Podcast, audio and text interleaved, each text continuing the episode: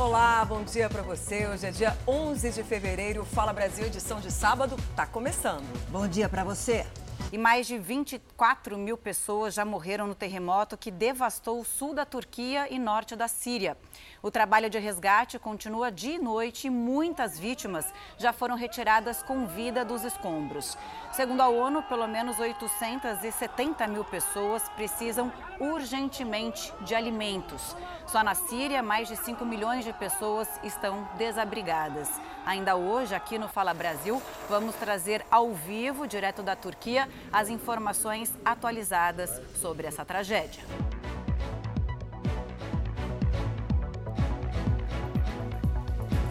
De volta com Fala Brasil, 7 horas e 57 minutos. O motorista perdeu o controle do carro e atingiu as grades de um viaduto em São Paulo. A Priscila Doroche tem mais informações ao vivo, né, Priscila? Bom dia para você. Onde foi isso? Oi, Patrícia. Bom dia para você, para todo mundo que nos acompanha no Fala Brasil. Foi bem aqui no viaduto Bresser, na região central de São Paulo. Vocês podem até observar que os motoristas passam em alta velocidade nesse viaduto e o condutor deste carro era um motorista de aplicativo. Ele vinha nesse sentido aqui, como vocês podem ver na imagem, sentido Zona Leste. Quando ele perdeu o controle do veículo, bateu na lateral, a gente observa a marca lá na mureta de concreto. Aí ele atravessou a pista e acabou aqui, ó, levando as grades de concreto contenção. O veículo foi nesta direção e aí, ó, acabou bem ali, já foi retirado, acabou de ser retirado pela companhia de trânsito aqui de São Paulo e o condutor do veículo foi levado para o hospital. A gente já observou aqui, Patrícia e meninas, que muitas grades de sustentação aqui da ciclovia, né, de proteção, na verdade, elas têm algum em algum momento elas estão tortas porque veículos já bateram aqui em outras situações. E foi isso que a gente observou, principalmente pela questão da alta velocidade dos carros neste viaduto. Voltamos ao estúdio do Fala Brasil. Obrigada pelas informações. Daqui a pouco a gente conversa mais. E a Delegacia de Descoberta de Paradeiros da Polícia Civil do Rio de Janeiro abriu um inquérito para apurar o desaparecimento de um ator da Record TV. Jefferson Machado Costa, conhecido como Jeff Machado, de 44 anos, está sumido desde o dia 27 de janeiro. A repórter Anabel Reis tem mais informações para a gente. Anabel, ótimo dia para você. Quais são as últimas atualizações deste caso? Olá, bom dia Camila, todos que acompanham Fala Brasil. A Polícia Civil divulgou um cartaz para quem tiver informações sobre o Jeff Machado. A mãe dele disse que começou a perceber uma situação estranha porque eles sempre trocavam mensagens de áudio e também faziam videochamadas. Mas desde o dia 27 de janeiro, ele começou a mandar apenas mensagens escritas e também com erros de português, o que não era comum para ele. Só que o que chamou atenção mesmo para o desaparecimento foi que ele é apaixonado por animais. Ele tem oito cachorros, oito cachorros de raça. E esses cachorros foram resgatados em situação de abandono da casa dele. Inclusive, dois não teriam resistido e teriam morrido. Esses cachorros estão na ONG. E aí a Delegacia de Descoberta de Paradeiros começou essa investigação a rastrear o telefone desse ator. A mãe dele também contou que ele teria escrito em mensagem aí escrita que ele teria um trabalho em São Paulo e depois disso o contato não foi mais retomado.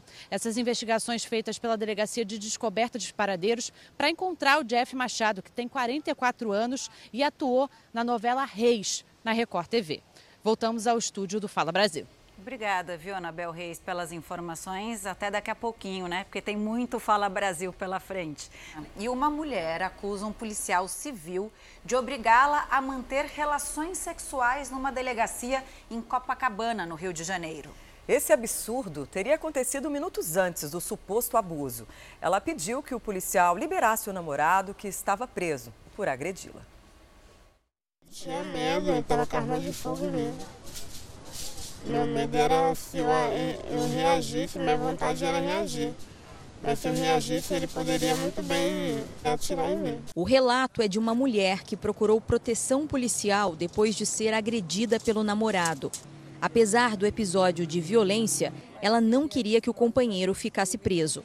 A jovem afirma que foi obrigada a fazer sexo com um policial civil que prometeu, em troca, soltar o namorado.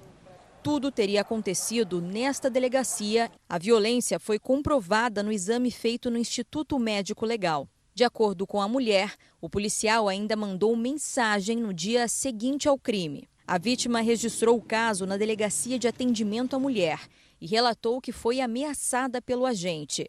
O policial civil foi afastado das funções e agentes cumpriram um mandado de busca e apreensão contra ele. Segundo informações apuradas pela Record TV, o suspeito está há 11 anos na corporação.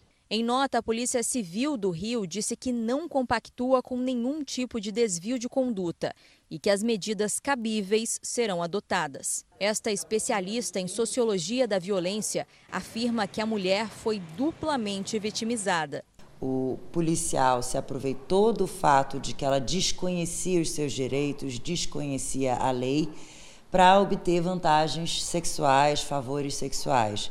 Para o advogado da vítima, houve abuso de autoridade. Agora eu vou estar indo junto à Corregedoria e junto ao Ministério Público para, para, para que sejam feitas as providências cabíveis e a justiça, em primeiro lugar. A Record TV não conseguiu contato com a defesa do policial acusado. Olha só, aqui no Brasil, você sabe, tem feriado prolongado, feriado de carnaval, e para quem vai viajar, o recomendado é fazer uma revisão no carro. Só que, claro, né, gente, é bom procurar um mecânico de confiança. Olha, isso porque muita gente é enganada, né, por maus profissionais e acaba pagando caro por serviços que não são nem feitos e peças que não são trocadas. Toda vez que Tiago tinha algum problema com o carro, encostava o veículo em qualquer oficina e sempre levava um susto na hora de receber o orçamento. O que achava ser um reparo simples acabava em várias trocas de peças e ele começou a desconfiar. Já perdi muito dinheiro já. De a pessoa falar, como eu te falei, que é uma peça que está quebrada e substitui outra, muitas vezes não substitui e acaba cobrando pelo, pela peça, pelo valor da peça e eu acabo sendo lesado na situação. O sentimento de Tiago é muito comum. Carro exige mão de obra técnica para o reparo e boa parte da população não entende muito de mecânica e detalhes do funcionamento do veículo. É aí que os mecânicos de má fé agem para fazer você gastar mais do que deveria na oficina. Estava com um problema no veículo e eles é, falaram o problema que estava e cobraram muito além daquilo que foi solicitado. Inventaram um monte de coisa que não, não existia, né? Toda oficina faz isso. É. É. Já passou por uma situação dessa? Já. O que aconteceu? Chega lá, você pede para trocar a pastilha de freio, ele inventa um monte de coisa, né? A dor de cabeça geralmente começa quando se encosta o veículo em uma oficina desconhecida. Uma das atitudes dos maus profissionais é incluir no orçamento serviços que não foram feitos ou peças que não foram trocadas. Uma dica para evitar ser lesado é agir como se o médico tivesse diagnosticado uma doença grave, buscar uma segunda opinião. É o que acontece na oficina do Eduardo. Ele conta que muitos motoristas o procuram pedindo ajuda para resolver o problema que em outros lugares não conseguiram resolver. Em pelo menos metade dos casos, é constatado que o dono do carro foi enganado. Uma cliente veio para trocar né, as pastilhas de freio, porém ela tinha feito a troca dos óleos e filtros. E aí eu falei para ela, posso fazer um checklist só para conferir? E ali eu desmontei né, o veículo e não tinha sido trocado. Ela me mostrou a nota, falou assim, ó, tá aqui, ó. Ela parecia até que estava brigando comigo. Tá aqui, ó, foi trocado. E realmente foi cobrado dela, mas na hora da execução não foi efetuado. Eduardo adotou algumas medidas para ganhar a confiança do cliente. Ele grava vídeos do serviço que está sendo feito e guarda as peças que foram trocadas para mostrar para o dono do veículo, por exemplo. Às vezes eu faço chamada de vídeo ao vivo com o cliente para mostrar não só o defeito, mas mostrando a substituição da peça, fazendo vídeos mostrando o que é que está acontecendo com o carro. Com a proximidade do feriado de carnaval, uma revisão do carro antes de pegar a estrada é sempre recomendada, mas procure sempre uma oficina de confiança e cuidado para não cair no golpe dos mecânicos, inclusive em concessionárias. Daram seta, retrovisor, tudo original voltou para o Paraguai.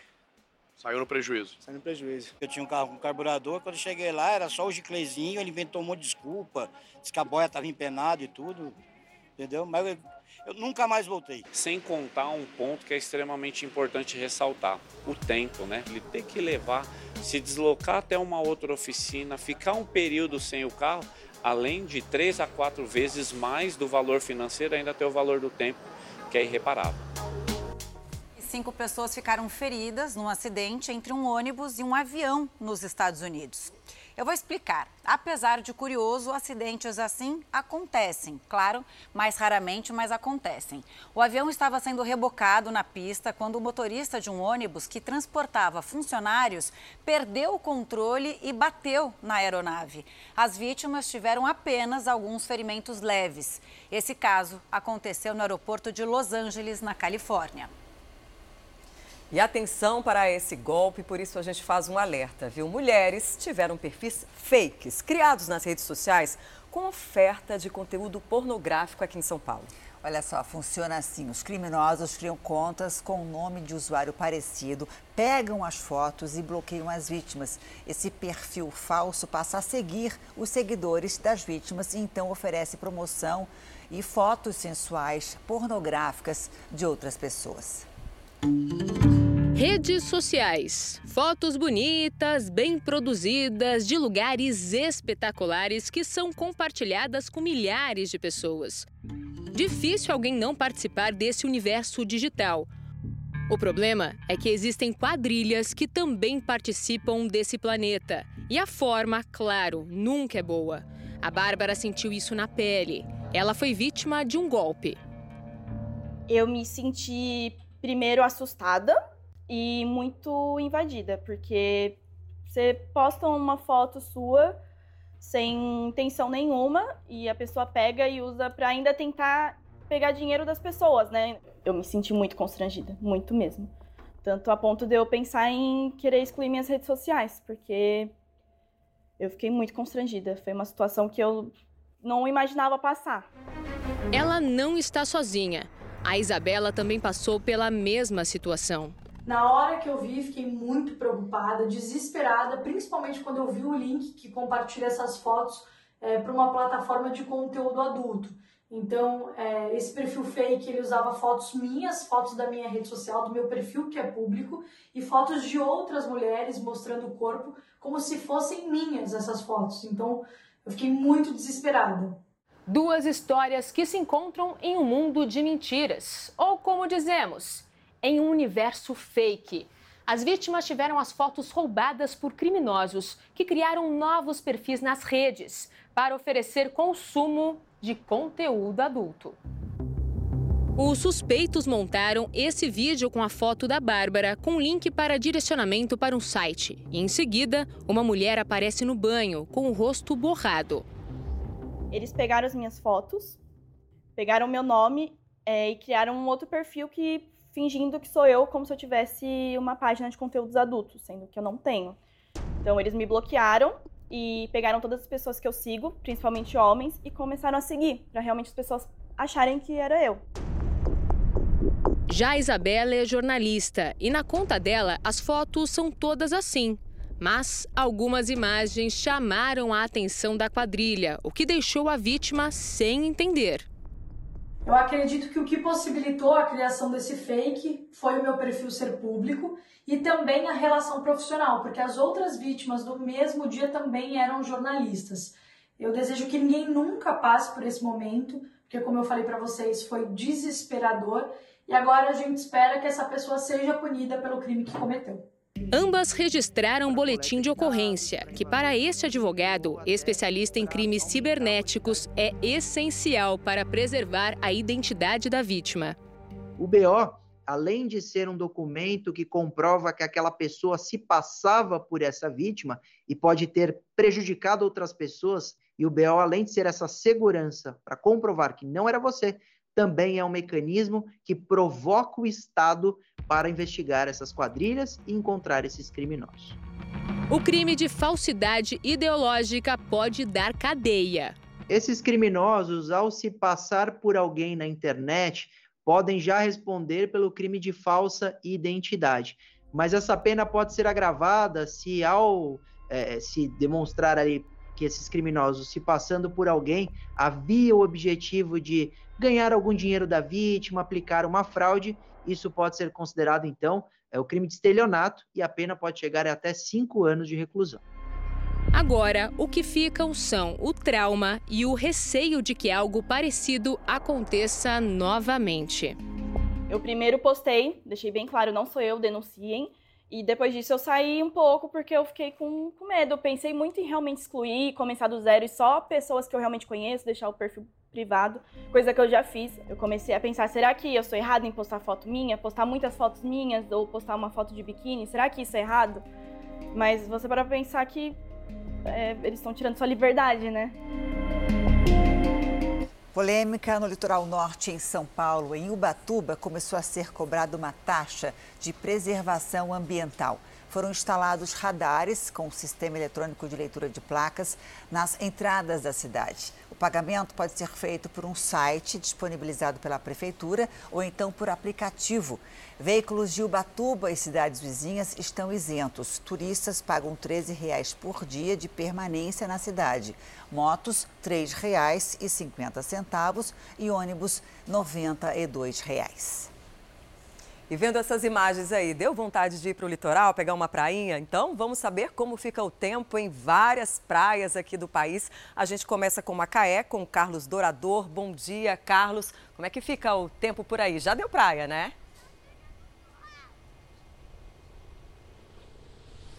Com certeza, Patrícia. Muito bom dia para você também. Bom dia a todos que nos acompanham aqui no Fala Brasil, edição de sábado. Olha, o fim de semana promete ser ensolarado aqui em Macaé, no litoral norte do Rio, mas podem ocorrer pancadas de chuva isoladas no período da tarde. Então, a sugestão para o pessoal de casa é aproveitar o período da manhã que o sol está aparecendo com força aqui em Macaé. Inclusive, né, algumas pessoas já vieram aqui para a praia. Olha só que delícia esse mar calmo pessoal já aproveitando aí amanhã. Claro, porque né, essa sugestão é indicada porque tem previsão de chuva para o período da tarde.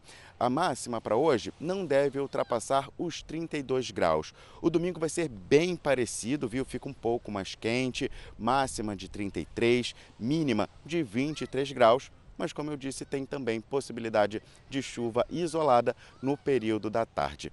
Voltamos ao estúdio do Fala Brasil. Chuvinha isolada só para refrescar com temperaturas passando aí dos 30 graus, né, Carlos? Obrigada pelas informações. E será que Natal deu praia? Vento com certeza tem, né, Roberta Trindade? Bom dia aí para você. Como é que fica esse fim de semana? Pelo menos esse ventinho dá aquela refrescada, né? Por isso que aí é uma delícia. Oi, Patrícia. Bom dia para você e para todo mundo. A gente está sentindo falta de você por aqui, viu? Olha, a mínima para hoje 23 graus, a máxima 31. Tá um pouquinho nublado, o sol sai tímido. E olha, à tarde e à noite pode chover. Para o domingo, tudo igual, a mínima 23, a máxima 31. Pela manhã faz sol, mais tarde e noite tem pancada de chuva. Nós estamos em Cotovelo, litoral sul do Rio Grande do Norte, e a 20 minutos de Natal. Temos falésias, dunas, mas hoje a maré está muito alta e espantou os turistas. Bom final de semana para todo mundo. De volta ao estúdio do Fala Brasil. Minha irmã se casou nessa praia, eu acho ela maravilhosa, Roberta. Obrigada, viu, pelas informações. E a gente continua mostrando belas imagens aqui no Fala Brasil e continuamos também no Nordeste, viu? Vamos para Salvador, na Bahia, nesse cartão postal maravilhoso. Henrique Oliveira, bom dia para você. Conta pra gente como é que vai ficar o fim de semana.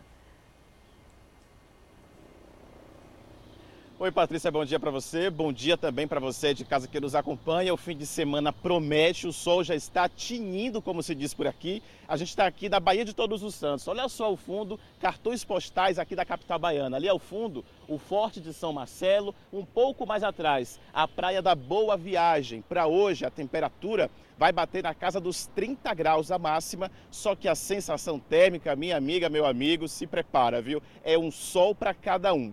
Amanhã a previsão se repete, até cair uma garoazinha de leve mais cedo, só que com esse sol aí, com esse céu aberto, quase sem nuvens, desse trecho aqui onde a gente está, não dá para acreditar que vai chover de novo não. Então para hoje e para amanhã, tempo firme aqui em Salvador, vai dar praia com certeza. E esse visual aqui é maravilhoso. Como eu falei, essa estrutura, essa construção histórica aqui, é o Forte de São Marcelo. No mundo só existem dois como esse, acredita? E um deles está aqui em Salvador. Do outro lado tem a Baía de Todos os Santos, por aqui saem as embarcações para passeios que circulam aí por todos os cartões postais aqui das praias da Cidade Baixa, na capital baiana. E é com esse visual maravilhoso e com a certeza de que vai dar praia que eu volto ao estúdio do Fala Brasil.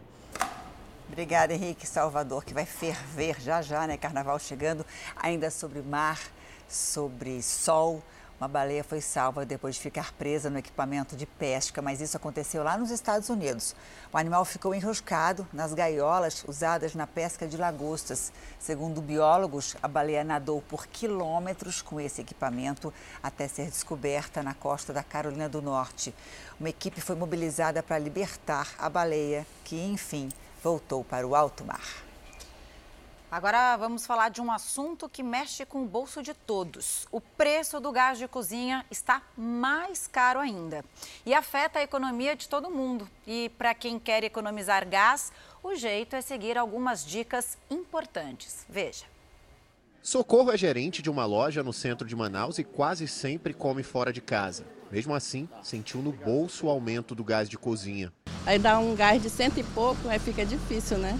Para tentar diminuir o consumo, a solução encontrada foi tirar um alimento importante da dieta. Às vezes tem que deixar de comer um feijão para né, economizar mais um pouco, né?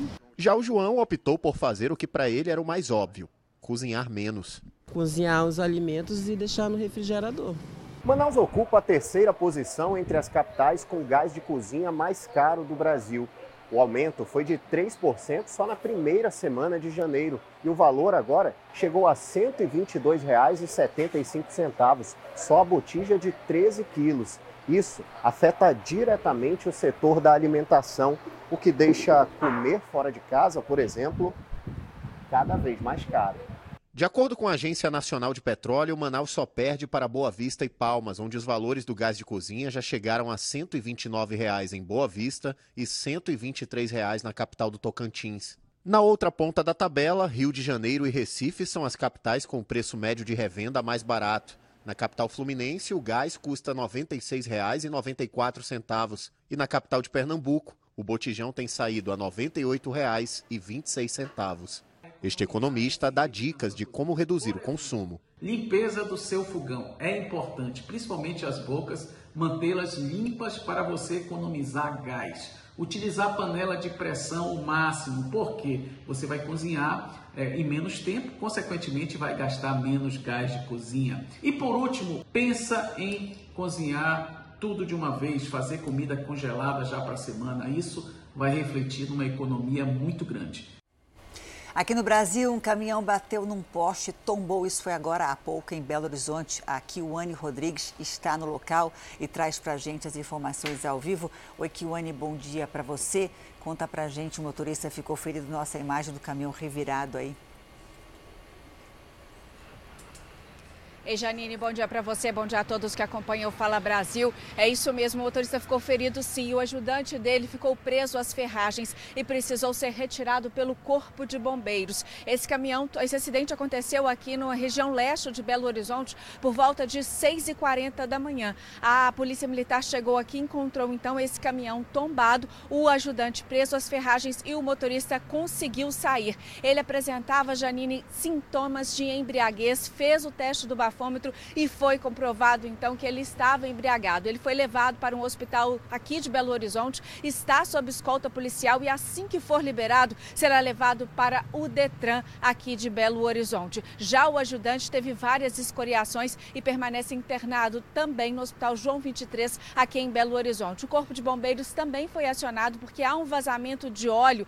É, o Eduardo mostra para você agora. Esse vazamento de óleo ainda oferece risco. Eles estão esperando então a CEMIG desligar a rede elétrica para poder então fazer esse, é, essa questão, resolver essa questão do vazamento com segurança, que é destombar esse caminhão e jogar a serragem. Esse caminhão estava transbordando carne suína, seguia para a região de Venda Nova e a, a empresa responsável já chegou aqui no local para fazer o transbordo. O trânsito aqui na região foi liberado agora há pouco, estava totalmente interditado em função né, de, desse poste e da rede elétrica também. Então, Então o trânsito agora já foi parcialmente liberado e o restante dos trabalhos agora em função da CEMIG desligar a rede elétrica para que os bombeiros possam então terminar esse trabalho. O caminhão vai ser desvirado e o transbordo da carga será feito. Voltamos ao estúdio do Fala Brasil.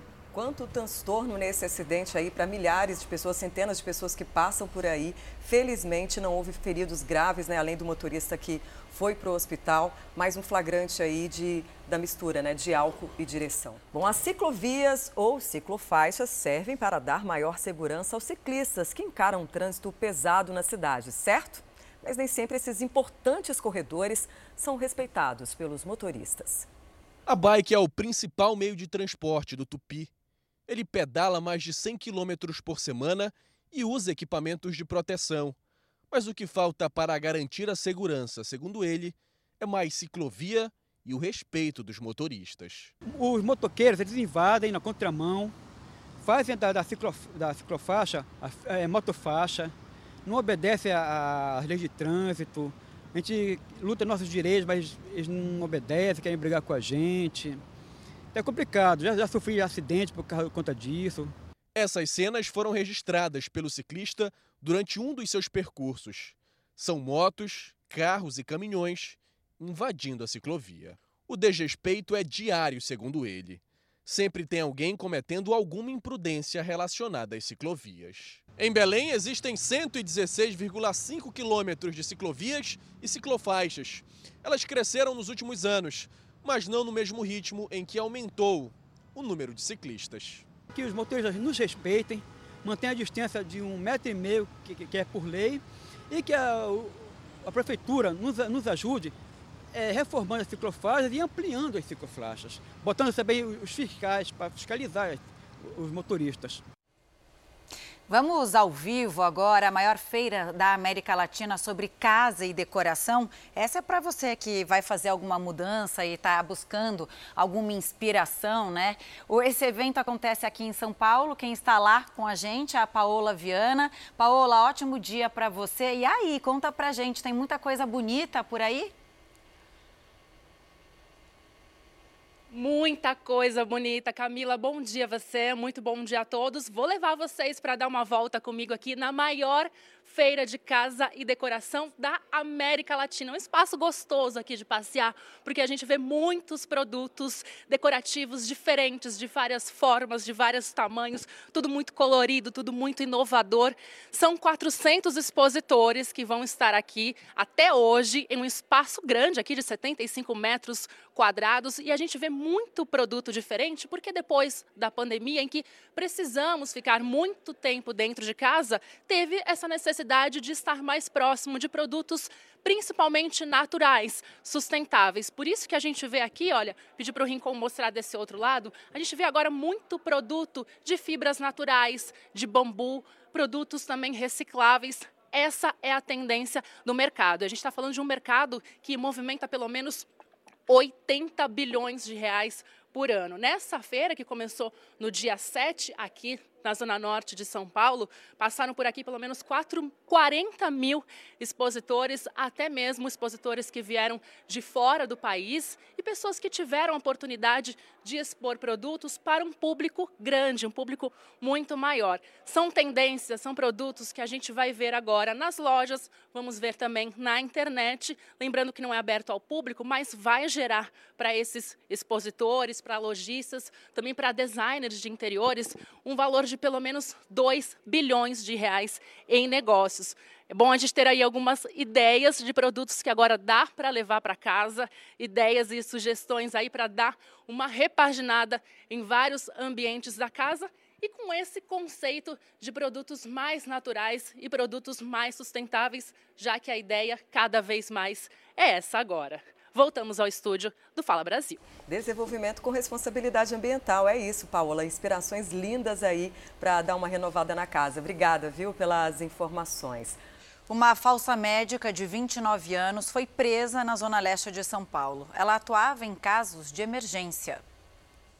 A falsa médica foi presa em um apartamento na capital Zona Leste pela Polícia Civil de Fernandópolis. O mandado era de busca e apreensão, que também foi cumprido. Carimbos, receituários, diploma, celular e outros itens foram apreendidos e encaminhados para a perícia.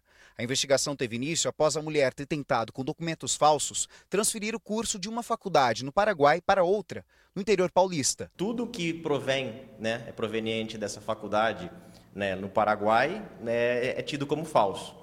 A gente tem até uma declaração a respeito de, nesse sentido da, da vice-reitora dessa Universidade do Paraguai, falando que os documentos utilizados são totalmente falsos. O diploma encontrado na casa da mulher de 29 anos é verdadeiro. A estimativa da Polícia Civil é que dos seis anos necessários para a conclusão do curso de medicina, ela tenha cursado apenas três. Parte dos itens apreendidos na casa da falsa médica já está no primeiro distrito policial.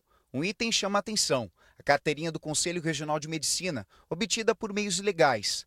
A polícia já solicitou a cassação. Segundo o delegado, a mulher era sócia e atuava como socorrista em uma empresa da capital. Ela trabalhava em uma empresa médica, né? ela era sócia de uma, de uma empresa que contratava médicos, ela e outros médicos, para atuar como socorrista né? em vários, em vários é, serviços de emergência, né? em ambulatórios de São Paulo fazendo esse, esse socorro de pacientes né, e na capital paulista. A falsa médica está presa em São Paulo pelos crimes de exercício ilegal da profissão, uso de documento falso e também por tráfico de drogas. Prescrever sem autorização é, regular, né, sobre isso, sem ter a capacidade técnica para fazer isso, se enquadra no crime de tráfico. E não é só o médico, é o farmacêutico, o dentista, qualquer profissional da saúde que prescreve drogas não podendo fazer, né, como é o caso dela, incorre no crime de tráfico. Chegou a hora de mais um giro pelo Brasil para a gente dar uma espiadinha como está este sábado em vários pontos do país. Vamos começar com Curitiba para saber com o repórter Rafael Augustos, que tem nome de imperador, como fica o tempo neste final de semana na capital paranaense. E aí, Rafael, bom dia para você. Já estou vendo que tem sol, né? Obrigado, Janine. Bom dia para você, bom dia a todos. Já tem sol, apesar de ter amanhecido nublado, o sol já está a todo vapor aqui em Curitiba. Nesse momento, a temperatura é de 22 graus, a mínima hoje é de 16 graus e a máxima chega a 28. Só que o curitibano vai ter que ter atenção, viu? Porque no meio da tarde tem previsão de chuva, que a expectativa é que comece ali por volta das 3 da tarde. Então, precisa sair logo de casa para aproveitar esse solzão. A expectativa para amanhã, a previsão é a mesma. Mínima de 16 graus, máxima de 29, um pouco mais acima, e também a probabilidade de chuva. Aqui nesse momento a gente vê aí essa bela imagem do Parque Tanguá, inclusive tem alguns turistas já caminhando por aqui, tirando aquela foto. Lembrando que além dessa bela fonte, ali ao final tem uma queda d'água, onde a pessoa também pode tirar bastante foto. Mas o curitibano já aproveita por agora. Por quê? A previsão é que logo à tarde, Janine, vai ter chuva. Volto com vocês aí no estúdio. Muito obrigada pelas informações. Dia lindo em Curitiba. Agora a gente vai até Vitória da Conquista, na Bahia. Quem tem as informações ao vivo para a gente é a repórter Jádia Filadelfo. Jádia, ótimo dia para você. E aí, como está o tempo por aí? Já faz bastante calor, né? Louca para ver aí a, o, o cenário da Bahia. Muito bom dia, Camila. Bom dia também a todos acompanhando Fala Brasil nesse sábado. A gente mais uma vez no interior do estado, né, em Vitória da Conquista, como você disse, onde demorou um pouquinho para chegar o calor tão tradicional de verão. Durante o mês de janeiro tivemos temperaturas bastante amenas. No entanto, nesse período de fevereiro, aí sim as temperaturas começaram a ficar elevadas. Durante essa última semana mesmo, foram dias ensolarados, tempo aberto, né, céu azul e termômetros chegando aos 30 graus. Já nesse sábado, o dia amanheceu um pouco diferente, com o céu encoberto, mas as nuvens já começaram a se dissipar em alguns pontos. Às vezes o sol aparece, em outros momentos se esconde. Há aquela previsão de chuva esporádica em alguns pontos estratégicos da cidade, mas o calor mais uma vez se repete por aqui. Os termômetros chegam novamente aos 30 graus e com sensação térmica ainda mais elevada, né? Dois ou três graus a mais para o conquistense, isso com certeza é muito. Nesse momento, ainda estamos aproveitando 20 24 graus, as pessoas estão aqui caminhando ou pedalando, fazendo atividades ao ar livre na Avenida Olívia Flores, mas ao longo do dia o calor pega mais uma vez. Eu volto ao estúdio do Fala Brasil. Obrigada pelas informações. Bom, agora o Fala Brasil vai para Floripa e a gente conversa com o repórter Arlis Amaro. Arlis, ótimo dia para você. Já vi que você está com um coco na mão, faz bastante sol, céu claro e deve dar praia por aí hoje, né?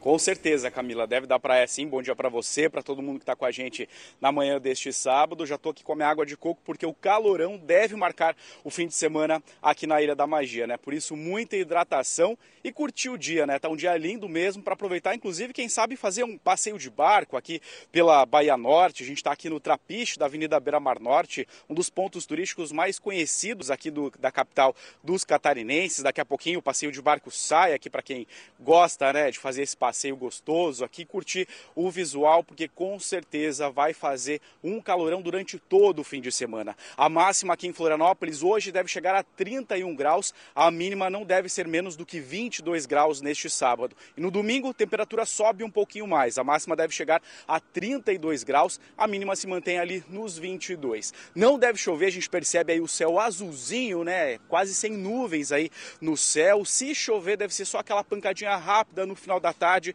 só para refrescar mesmo, porque o calorão é o que deve marcar aqui o nosso fim de semana. Com certeza vai dar uma praia boa aqui para quem gosta, para quem estiver aqui na Ilha da Magia. Camila. Olha, Arli, você sabe que aqui no estúdio a gente gosta bastante de praia, de barco e todo final de semana a gente escolhe um destino para imaginar que está indo. Então hoje o destino escolhido é Floripa, a cidade da, de, da Janine. E aí dá um mergulho nesse mar, o dia está lindo por aí. Toma esse coco agora. Obrigada pelas informações. Nosso giro segue para o Centro-Oeste com a repórter Mônica Novaes para saber a previsão do tempo para este sábado em Goiânia. E aí, Mônica, como fica por aí? Já vejo bastante gente se exercitando. Onde você está exatamente?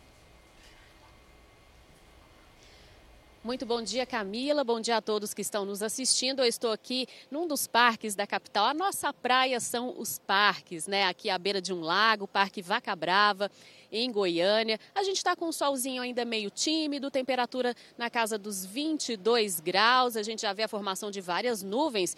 E olha, vai esquentar, vamos chegar aos 31 graus e justamente esse calorão que vai ser daqui a algumas horas, é que vai trazer o risco de temporal e de muita tempestade aqui para Goiânia e vários pontos do estado de Goiás. Então estamos com alerta laranja, com risco de rajadas de vento que podem chegar aí a quase 100 km por hora, índice pluviométrico de até 100 milímetros cúbicos por dia. Então, muita atenção. Como foi agora, né? Na quinta, na sexta-feira, tivemos é, muitos transtornos, muita dor de cabeça por causa desse temporal. Então, fica a dica. O pessoal aproveitar agora pela manhã, esse sol meio tímido, mas um, uma manhã bonita de sábado. E já no finalzinho do dia, se abrigar, se proteger, porque vem aí muita água, muita tempestade. Eu volto com vocês. É, esses temporais de fim de dia são muito fortes, né? E acabam prejudicando aí a população. Obrigada, viu, Mônica, pelas informações. Agora... Todo sábado tem sorteio especial do Mundo Record aqui no Fala Brasil. Mas antes, saiba como é rápido, fácil e muito barato concorrer. Humberto, pode chegar com seu recado. Bom dia, meninas! Bom dia para todo mundo que está ligadinho aqui no Fala Brasil. Realmente, concorrer aqui no Mundo Record é rápido, fácil e o mais legal de tudo, barato, gente! Olha só, a sua assinatura vale menos de um real por dia e você tem acesso a uma plataforma de entretenimento exclusiva e ainda concorre a prêmios avaliados em mais de um milhão de reais. É coisa boa, gente! São carros, motos, scooters e muito, mas muito mais, viu? Então aponte a câmera do seu celular para o QR Code que está aparecendo na tela ou acesse mundorecord.com.br e escolha a sua assinatura. Tem a Ouro, que é a preferida, porque ser Ouro é mais chance, mais prêmios e mais exclusividade. O assinante Ouro concorre a sorteios exclusivos, tem cinco vezes mais chances de ganhar e paga só 20 reais por mês. É barato ou não é? E ainda tem os planos Prata e o Bronze. Todos eles custam só cinco reais por semana de assinatura. Então vem fazer parte desse super time de ganhadores. Acredite, você pode ganhar. Eu ganhei. A assinatura que eu fiz foi ouro e eu fiz ela porque eu tinha mais chance de Eu assinei, acreditei e ganhei. Valeu, Mundo Record. Viu só? Só tá faltando você. Bom, agora chegou a hora da Cissa sortear 10 mil reais em Vale Compra. A gente vai direto pro estúdio do Fala Brasil, porque chegou a melhor hora do dia. A hora do sorteio. O sorteio está no ar, no Mundo Record Prêmios. É isso aí, muito bom dia Brasil, bom dia meninas. Ó, é hoje, gente, que você vai ver o seu CPF aqui no telão e vai levar para casa um vale compra no valor de 10 mil reais. Pensa quanta coisa boa dá para você comprar. Bora, diretor, vamos ver para onde vai. Eu tô aqui, ó, torcendo muito por você, viu? Você que assina, que acredita. Olha teu CPF aí, 157 30, o final é 71. Da onde vem? Vamos ver o estado é o Pernambuco, a cidade de Recife, Terra Linda e o bairro Passarinho. Parabéns! Aproveitar muito esse prêmio. Mas se não foi você, já sabe, gente, continua assinando, continua torcendo. Quem sabe o seu dia não é na segunda-feira, hein? Porque no Hoje em Dia tem sorteio especial, tá? Outro vale compra no valor de 10 mil reais. Então acesse, assine e venha fazer parte do nosso Mundo Record. Um bom final de semana. Tchau, tchau. Criança, a gente sabe que é bem curiosa, né? Elas amam explorar lugar sempre que não podem. Olha só o que aconteceu com essa garotinha dos Estados Unidos e que viralizou na internet depois de ficar presa, sabe onde? Em uma forma de bolo. É isso mesmo. A imagem viralizou depois que a mãe divulgou a cena nas redes sociais. Bombeiros precisaram ser chamados para cortar a forma e conseguir soltar a criança. A mãe ainda brincou, dizendo que esse tipo de curiosidade é normal na família, porque quando era criança também ficou presa, só que numa cadeira de plástico. Bom, pelo que a gente está vendo, né, Paty? Essa família é bem criativa. Olha, vou te falar, viu? Mãe passa cada susto, viu? Olha isso, tiveram que serrar. Imagina a angústia de acompanhar ela sendo é, retirada aí, essa forma de bolo do pescoço dela. Ainda bem que ficou tudo bem, ficou só na curiosidade, né? Mas não pode descuidar um segundo. E os bloquinhos de rua, hein? Começam hoje em São Paulo e prometem trazer milhares de pessoas para diversos bairros da capital. A Priscila Doroche está em frente ao Parque do Ibirapuera para nos mostrar como é que está a movimentação por lá. Bom dia, Priscila. Oi, Patrícia, mais uma vez bom dia para você, para todo mundo que está nos acompanhando. Olha, movimentação intensa e com isso muitos transtornos para o trânsito. A gente observa aqui na região do Ibirapuera, onde nós estamos, onde é esperado daqui a pouco cerca de 100 mil pessoas para esse trio elétrico aí que vocês podem observar. Muita gente. E aí, com isso, o trânsito. Muitas vias bloqueadas aqui nessa região do Ibirapuera e também em outras partes da cidade, onde vão ter os blocos que, como você bem disse, começam daqui a pouco. 22 linhas de ônibus vão ter os itinerários alterados, Patrícia. Então é importante as pessoas que vão se deslocar pela cidade, tanto de ônibus quanto de carro, prestar atenção no trânsito. A movimentação dos blocos de rua nesse final de semana na capital vai trazer muita gente, principalmente de outras cidades e também de fora do estado. Então é muito importante essa alteração aí, como eu falei, de 22 linhas de ônibus e também muitos bloqueios. Nessa região aqui no entorno do Parque Ibirapuera, o bloqueio já está grande. A gente observou cerca de 10 a 15 quadras próximas à Rua Avenida, né? Pedro Álvares Cabral e tem muito bloqueio. Voltamos ao estúdio do Fala Brasil.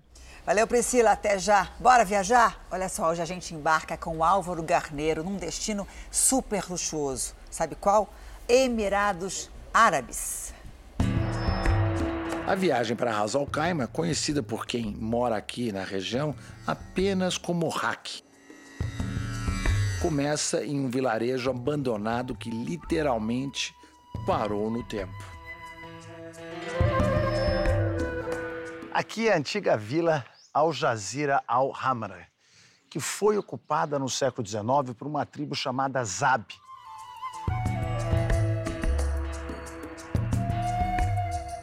Tudo está sendo reformado, que hoje é uma cidade fantasma, para retratar como eles viviam antigamente.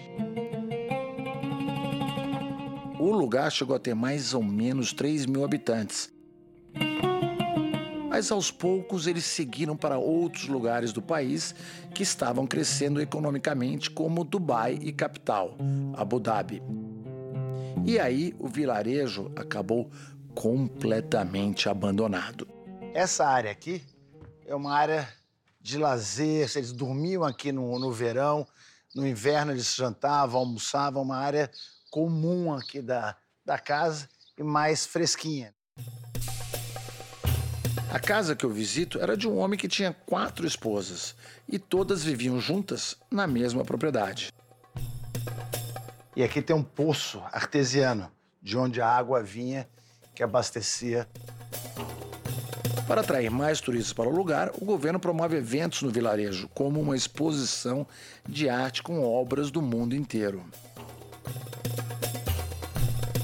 A cidade fica no extremo norte de Ras Al Khaimah, que é um dos sete emirados que fazem parte do país, e como se fossem sete estados independentes, cada um governado por uma monarquia, e todos respondem ao presidente do país.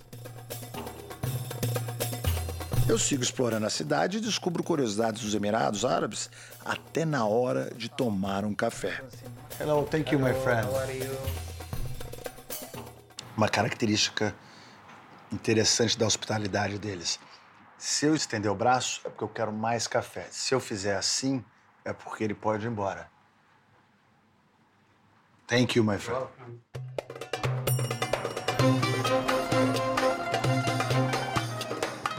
Mostrar aqui para vocês. É uma rua de quase um quilômetro que eles chamam de souk. E aqui são as lojas locais.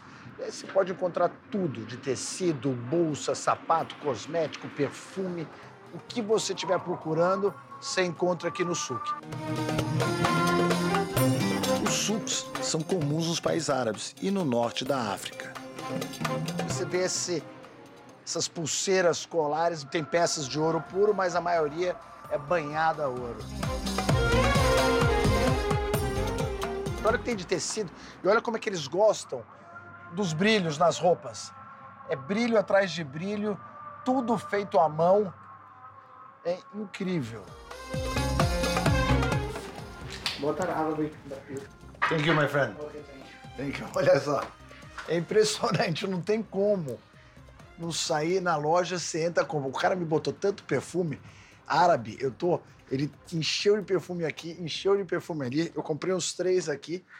Eu tô assim, uma, uma fragrância ambulante.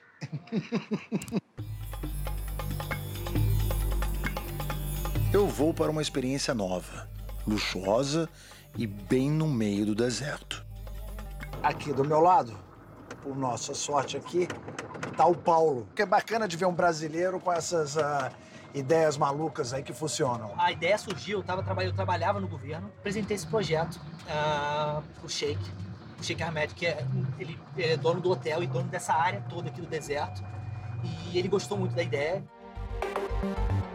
O que o brasileiro viu aqui foi um lugar ideal para construir uma casa de shows, ou melhor, uma tenda de shows diferente de tudo que você conhece e debaixo de um céu estrelado.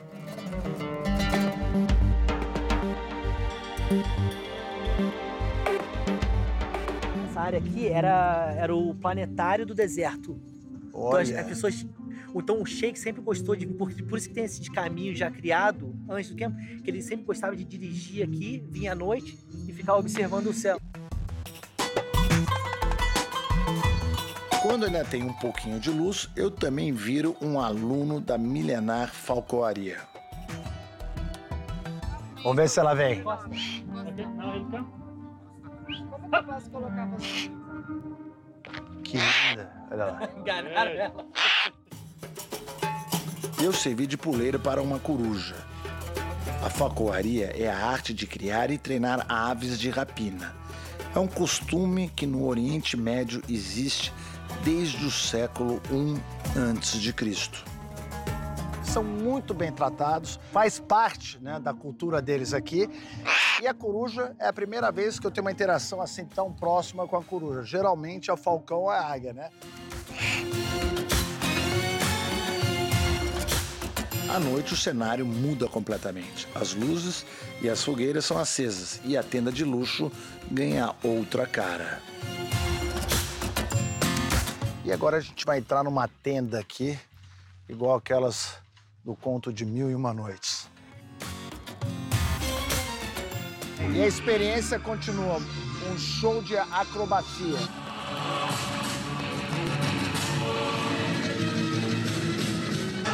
Yes! O cara até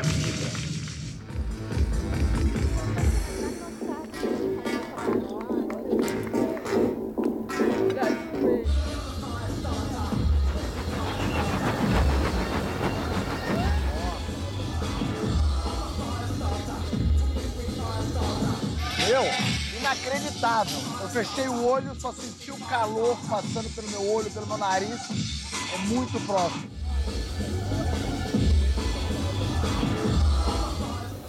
O que é muito bacana aqui é que você está num restaurante no meio do deserto, 20 minutos do nosso hotel, tem um hotel aqui dentro, um serviço espetacular de gastronomia, de bebida, tem os shows. Olha, eles estão de parabéns. E aqui eu vou me despedindo de vocês do deserto aqui de Raiz Al-Khama. Até a próxima, Álvaro. Em Belo Horizonte, um pequeno e charmoso inseto ajuda a proteger as hortas e também os jardins. As joaninhas localizam e comem as pragas e isso evita o uso de agrotóxicos e pesticidas. Pelo menos 110 mil joaninhas já foram distribuídas. Uma maternidade de valentes soldados. Pequenas, mas incansáveis, as joaninhas se reproduzem aos milhares neste prédio que a Prefeitura de Belo Horizonte transformou em berçário. Dentro destas caixas acontece a metamorfose. Ovos viram larvas com duas antenas, uma para capturar o cheiro e a outra o sabor, e que depois se tornam adultas. Ali, é, a partir do momento que eclode essas larvas, é as larvas que a gente vai distribuir para a população. Menor que qualquer unha, a joaninha tem corpo arredondado e seis patas protegidas por uma carapaça colorida. Prontas para voar, elas são doadas em pequenos potes para os moradores e empresas que cultivam hortas no quintal. Belo Horizonte é uma cidade reconhecida por muitas hortas comunitárias, chamado de agricultura urbana, e aí nós começamos a ajudar nesse processo também, fazer liberações em hortas eh, de grande escala, em pequenos quintais, jardins, toda a população ela tem acesso a esse, a esse serviço prestado pela prefeitura. As joaninhas são usadas no controle biológico de pragas agrícolas, como ácaros e pulgões. Desde que elas começaram a voar de um lado para o outro aqui nesta horta comunitária, por exemplo, nunca mais foi preciso usar veneno para garantir uma boa colheita.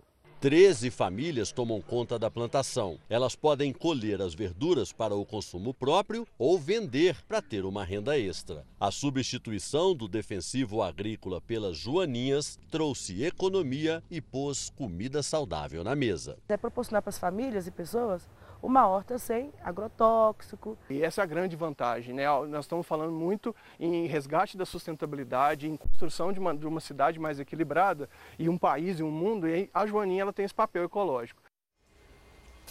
Um dos sentimentos mais perigosos da nossa cabeça é a raiva. É quase impossível não ter esse tipo de sensação, não é mesmo?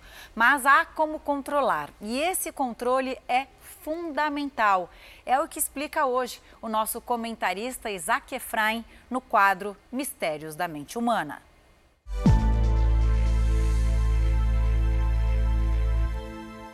É impossível, impossível que eu não tenha o sentimento de raiva. É, é, humano, faz parte. A qualquer sentimento de ameaça, a qualquer sentimento de prejuízo, a sensação que eu tenho é que querem me destruir e imediatamente, quase como uma atitude biológica, instintiva, a emoção da raiva emerge e a vontade de destruir toma conta de tudo. Então não dá para escapar disso.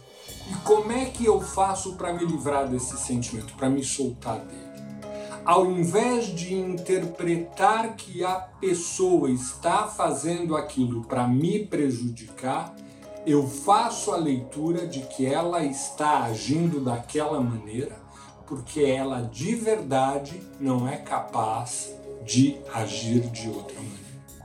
Eu olho a pessoa eu entendo a pessoa, eu compreendo o contexto da vida da pessoa e consigo não tirar a lógica, mas compreender profundamente dentro de mim que ela não tem recursos psicológicos, físicos, emocionais para estar tá lidando de uma forma. Aquele é o jeito dela. Ela é daquele jeito, ela é assim, é a maneira que ela tem de funcionar e ela reage desse jeito. Se a raiva é um sentimento tóxico, destrutivo, que te faz mal e que causa paranoia, a compreensão é um sentimento que te traz paz de espírito, calma interior e a consciência de verdade que você está fazendo o seu melhor para melhorar a situação. Tenta compreender, tenta agir em cima dessa compreensão Faça o melhor que você puder. Você vai ver, você vai estar se liberando da raiva. Bom negócio, hein? Se liberar da raiva é um bom negócio. Você sabe disso, né? E se você se interessa por comportamento e quer saber mais sobre esse e outros assuntos, acesse o canal Ansiedade Brasil no YouTube e veja mais conteúdos. No segundo dia da viagem aos Estados Unidos, o presidente Lula teve um encontro com o presidente americano Joe Biden. Os dois conversaram sobre questões ambientais e mudanças no Conselho de Segurança da ONU. A reportagem dos enviados especiais a Washington, Arthur Coimba e Luiz Fara Monteiro. Durante uma hora de reunião no Salão Oval, os dois presidentes falaram sobre a defesa da democracia. Não foi informado pelas assessorias se os dois líderes discutiram os casos de ditaduras na América Latina, como Venezuela, Cuba e Nicarágua. Lula e Biden prometeram intensificar as relações comerciais entre o Brasil e os Estados Unidos, que só no ano passado movimentaram mais de 450 bilhões de reais. Os Estados Unidos propuseram uma parceria com o uso de energias renováveis, como o hidrogênio verde. Biden acenou ainda com recursos para o Fundo Amazônia, que propõe ações para combater o desmatamento e levar sustentabilidade à floresta.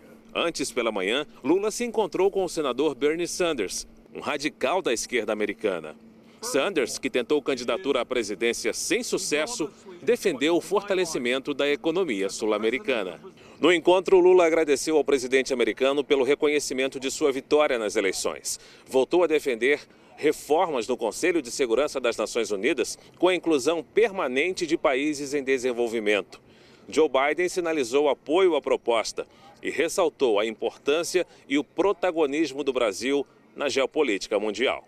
Our, uh, our shared values and our, uh, our strong ties between our people make Brazil and the United States, especially here and the, and the big global challenges, uh, they put us on the same page, uh, particularly especially climate, the climate crisis. Que a gente estabeleça uma nova conversa It's necessary that we establish a new kind para of construir uma governança mundial mais forte. so that we can build a world governance that would be Porque more a questão stronger. climática, Because the climate change se não tiver uma governança global if we don't forte have a strong global governance que tome, de, de- que tome decisões that can make decisions que todos os países and obrigados a cumprir, se nós não tivermos, não vai dar certo. De volta ao Brasil, para quem mora em São Paulo, pode se preparar para o calor, mas olha, também precisa sair com guarda-chuva. Priscila, conta pra gente. Opa, já tô vendo que o céu tá bom, a chuva não vem agora, né? Oi, Janine. Por agora não, mas já choveu no início da manhã. O sábado iniciou com a temperatura de 17 graus. Agora aqui no Parque do Ibirapuera faz 26, mas aquela sensação de abafado. E olha só o céu, ó. O céu tá limpo, mas a previsão do tempo é sim, pancadas de chuva ao longo da tarde, início da noite. A temperatura vai aumentar um pouquinho, chegar na casa dos 27, 28. E a previsão para o domingo é a mesma. Quem vai aproveitar aí os blocos de rua, prepara o guarda-chuva, prepara a capa de chuva, mas vai fazer calor. O domingo inicia com 18, 19 graus e deve chegar na casa dos 19 graus. E essa sensação, como eu falei, né, Janine, muito abafado. E aqui no Parque do Ibirapuera a gente observa as pessoas ali se exercitando, mas para vocês que estão aí no estúdio terem uma ideia, não tem nem vento. A gente não sente vento aqui na região. Voltamos ao estúdio do Fala Brasil. Nem para refrescar. Comum, né, gente? Verão, sol, calor e depois aquela chuva gostosa. Aí sim a gente sente um refresco. Obrigada, viu, Priscila? A gente vai agora até São Luís, lá em cima, no Maranhão, e quem está lá é a repórter Larissa Madeira. Oi, Larissa, bom dia aí para você. Conta pra gente como é que tá o tempo aí. Que sol, Larissa. Bom dia, Janine. Bom dia a todo mundo que nos acompanha no Fala Brasil. Agora, nesse momento, o sol, mas agora há pouco havia dado uma nublada aqui em São Luís. Janine, eu vou mostrar aqui como é que tá esse marzão aqui na nossa capital maranhense, São Luís. O mar está cheio nesse momento, né? E as ondas aí, para quem gosta de surfar, hoje estão favoráveis. E esse solzinho também vai ajudar para quem quiser aproveitar a praia, apesar né, desse tempo estar parcialmente nublado, hora chuva, hora sol. Paranhense já está acostumado, Ludovicense também. Para hoje há previsão de chuva, sim. À noite pode chover a qualquer momento e a temperatura deve ficar entre 26 e 30 graus nesse sabadão. Nesse momento, muita gente aproveitando para curtir a orla aqui na Avenida Litorânea, aqui na nossa capital, dos cartões postais da cidade São Luís. Gente aproveitando para caminhar, se exercitar. A gente está num ponto aqui estratégico onde as pessoas aproveitam o calçadão. Tem também aparelhos para quem quer se exercitar, fica próximo aos quiosques de água de coco. E a gente fala também do domingão. Nesse domingo há possibilidade de chuva também, temperatura oscilando entre 27 e 31 graus. E o INET, o Instituto Nacional de Meteorologia, emitiu um alerta ontem falando que pode chover sim esse fim de semana. Há um alerta amarelo aqui para São Luís nesse final de semana, podendo ter sim risco de chuva, possibilidade de faltar energia, queda de galhos também. Portanto, o Ludovicense vai ter que se precaver na hora de sair de casa, porque pode chover, pode fazer sol. Então tem que sair preparado. De volta ao estúdio do Fala Brasil. Valeu, Larissa. Obrigada aí, viu? A gente vai continuar o nosso rolê pela região norte do Brasil. O repórter Paulo Carneiro está em Manaus e fala pra gente sobre a previsão do tempo na capital do Amazonas. Obrigada, Paulo, pela presença aqui no Fala Brasil. Bom dia para você. Bom dia, bom dia para todo mundo acompanhando o Fala Brasil. Pois é, a gente está aqui na capital Manauara, nesse clima bom, aqui por volta dos 26 graus. Eu estou aqui na região centro-sul da capital, na área do Educandos. A gente está vendo aqui bastante embarcações para você que acompanha aí o Fala Brasil e o tempo deve ficar assim. Na verdade, pode esperar chuva. A gente está no nosso chamado inverno amazônico, nessa época chove bastante e hoje a temperatura que costuma passar dos 30 hoje vai ficar tranquila aí na casa dos 28, a máxima, a mínima de 26. O IMET emitiu aí um alerta laranja para chuvas intensas. Então você que está acompanhando o Fala Brasil, tá ligado aqui na tela da Record. Hoje em Manaus a chuva deve cair ao longo do dia. Eu volto ao estúdio do Fala Brasil.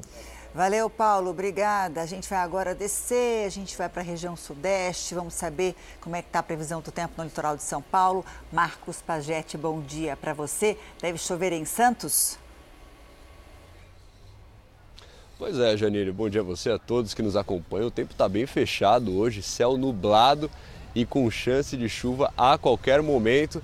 Neste instante não está chovendo, então tem muita gente aproveitando para praticar esporte, andar de bicicleta, caminhada, corrida aqui no calçadão da orla da praia, mas a chuva pode chegar a qualquer momento, inclusive a previsão é de chuva forte à tarde. Olha só, o tempo agora está bem fechado, né? Céu com muitas nuvens e a máxima hoje não passa dos 27 graus, a mínima se mantém em 24 Venta pouquíssimo também aqui no litoral paulista. E amanhã o tempo não muda muito não, viu Janine? Máxima de 28, pouquinho sol mais quente, com mínima de 25. Pessoal do esporte que está feliz. A turma que veio esperando aquele sol radiante na praia, aí vai ter que esperar mais um pouco, que o sol só deve aparecer com força no meio da semana. Voltamos ao estúdio do Fala Brasil. Fim de semana de preguiçinha, né, em Santos. Obrigada, Marcos, pelas suas informações. Olha, agora a gente fala de uma brincadeira de mau gosto que pode custar a vida de alguém. O SAMU, Serviço de Atendimento Móvel de Urgência, recebe em todo o Brasil mais de mil trotes por dia. Essas ligações que muita gente insiste em achar que são apenas brincadeiras trazem consequências graves e acabam atrapalhando os atendimentos verdadeiros. Olha, gente, isso pode dar até cadeia. Imagine só, mais de 5.700 vezes que o telefone do SAMU tocou no ano passado foi para receber trote em São Paulo. Segundo a Secretaria Municipal de Saúde, mais de 4.300 adultos fizeram ligações falsas. Foram quase 1.400 crianças que passaram trotes por mês. Discom 92 ligou para o SAMU, Serviço de Atendimento Móvel de Urgência. Eu tô no Guarujá, no litoral paulista. Eu vim conhecer como toda a equipe daqui trabalha. Olha só a ambulância. A maca já fica toda preparada, cilindro de oxigênio, todos os materiais, tem gase, luva, soro fisiológico. Eu vou pegar o meu lugar para já ficar a postos. A hora que me chamarem, eu tô aqui. Cacá, para de graça, vamos treinar. Você acha que é assim, só chegar e sentar? Toma aqui seu uniforme. É verdade, né? É verdade. Tem que treinar e treinar muito, tá? Pronto! Agora sim. Vambora? Bora.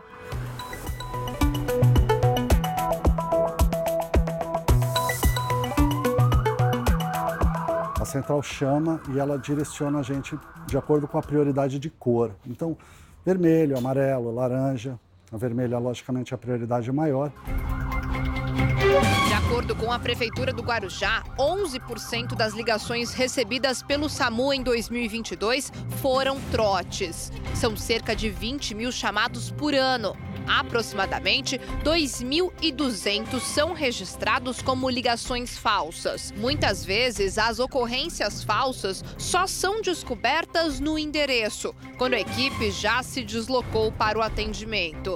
É tempo perdido de salvar uma vida que realmente precisa de ajuda.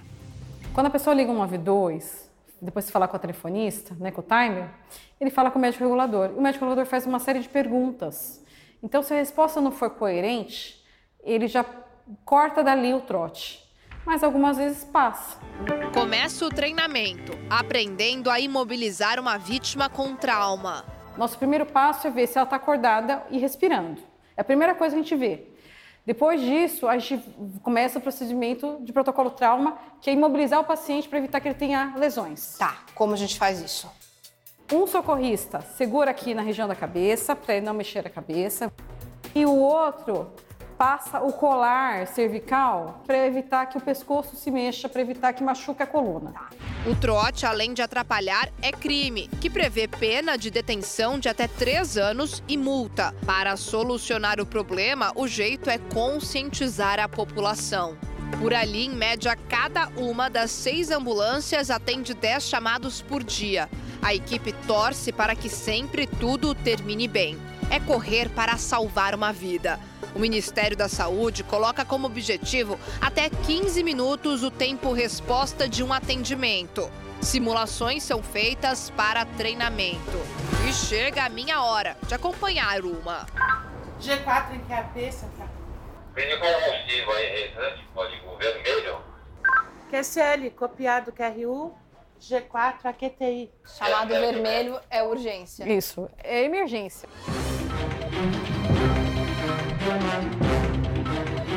O simulado é feito para a gente testar quanto tempo a gente chega no local. Equipe paramentada.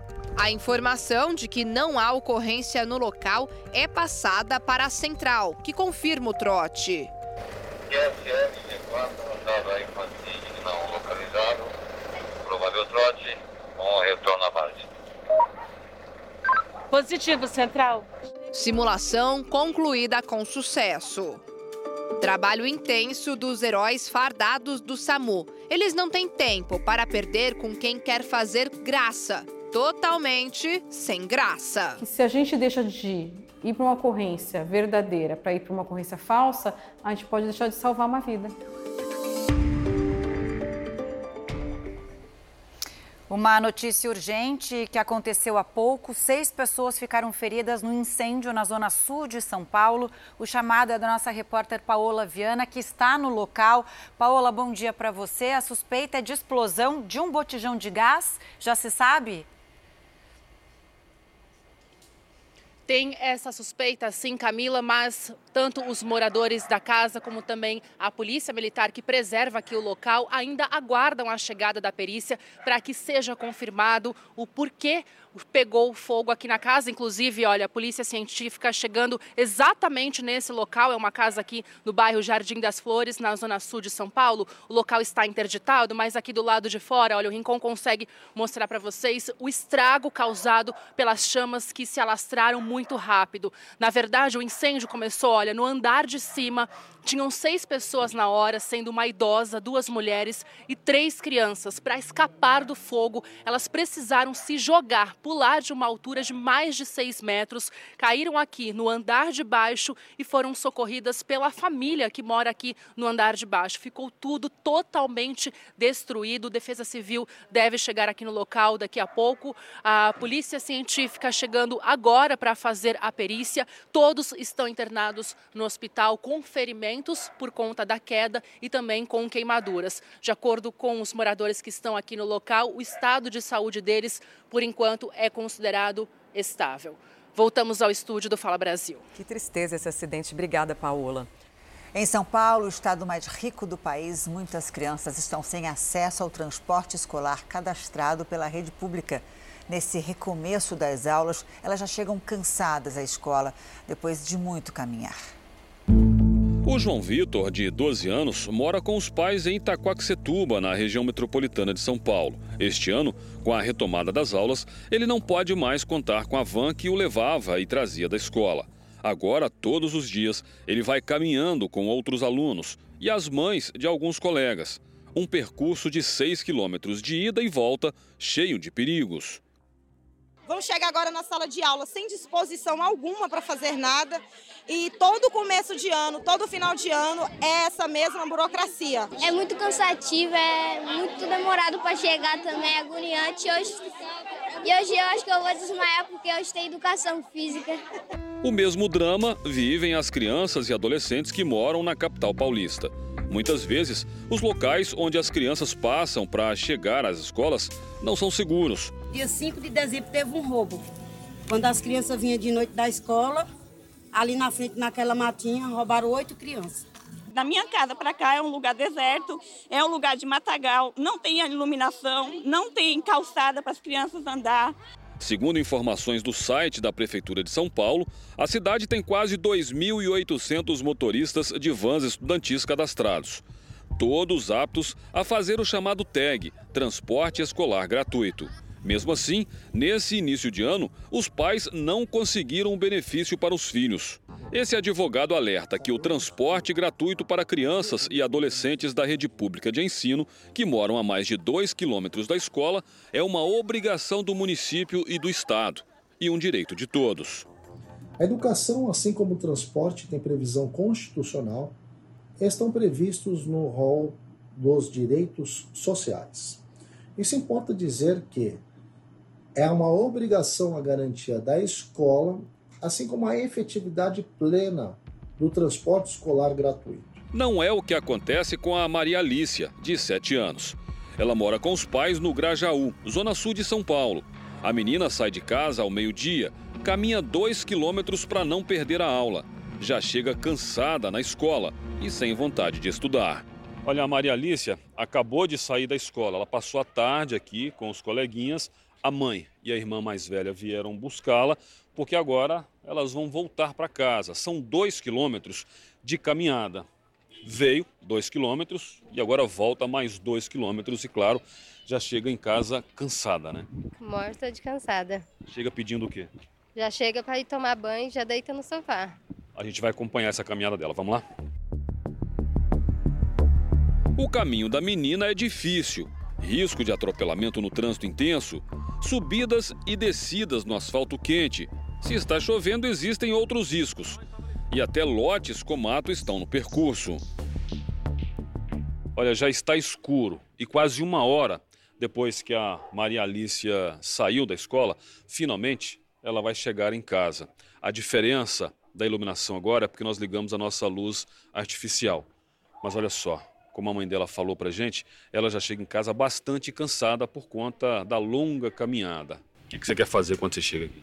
banhar e comer e dormir. Não brinca nem um bocadinho?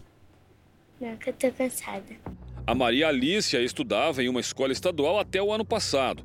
Como o local no entorno é violento, esse ano, Rosário decidiu matricular a filha em uma escola municipal nas proximidades, acreditando que a menina teria o transporte garantido nas vans da prefeitura, que, por sinal, passam em frente à casa da família. Eles alegaram que, como eu pedi a transferência dela, eu abri mão da tag. Aí eu não consegui. Donos de vans que fazem o transporte de estudantes confirmam a informação e dizem que há vagas em todos os carros e que muitos saem das escolas quase vazios. Eu, meu carro é de 27 lugares. O ano passado eu trabalhava lotado. Agora esse ano não tem criança, não tem nada. Tá assim, ó, vazio. De manhã eu tenho uma criança nesse carro aqui. E agora eu tenho 10 crianças.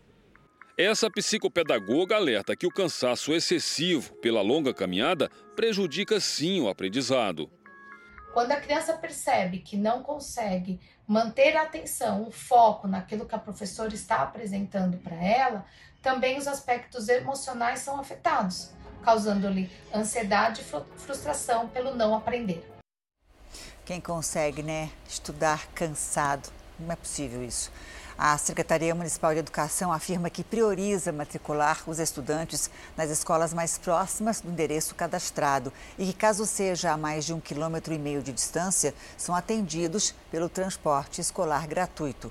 Informa também que, nos casos citados pela nossa reportagem, as alunas estudavam perto dos endereços cadastrados, mas os responsáveis optaram por trocar para uma unidade mais distante. Já a Secretaria da Educação do Estado de São Paulo informa que fez uma força-tarefa para a conclusão dos contratos deixados pela gestão anterior, mas que os responsáveis podem entrar em contato com a Diretoria de Ensino de Itaquaquecetuba para esclarecer dúvidas.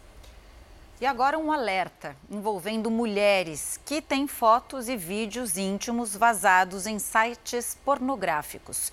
Uma das vítimas teve o conteúdo divulgado pelo ex-marido. O motivo pode ter sido uma vingança porque ele não aceitou o fim do relacionamento. Um paraíso sedutor e perigoso, chamado internet. Scarlett é dona de casa, tem duas filhas. Ela foi à polícia denunciar um crime cada vez mais comum. Teve fotos e vídeos íntimos divulgados num site pornográfico. Os vídeos foram gravados pelo ex-marido, enquanto eles ainda estavam casados. Scarlett acredita que o crime tenha sido motivado pelo ódio por causa do término do relacionamento, que acabou há seis meses e era bastante conturbado. Ele sempre chegou a me agredir, já tentou me matar com faca, já tentou me matar sufocada. E aí, quando eu tomei uma posição para abrir um BO, foi quando eu decidi deixar ele. A Clau é professora e é mais uma vítima de crime na internet. Ela se viu difamada numa rede social depois que as fotos dela de biquíni foram parar num perfil fake.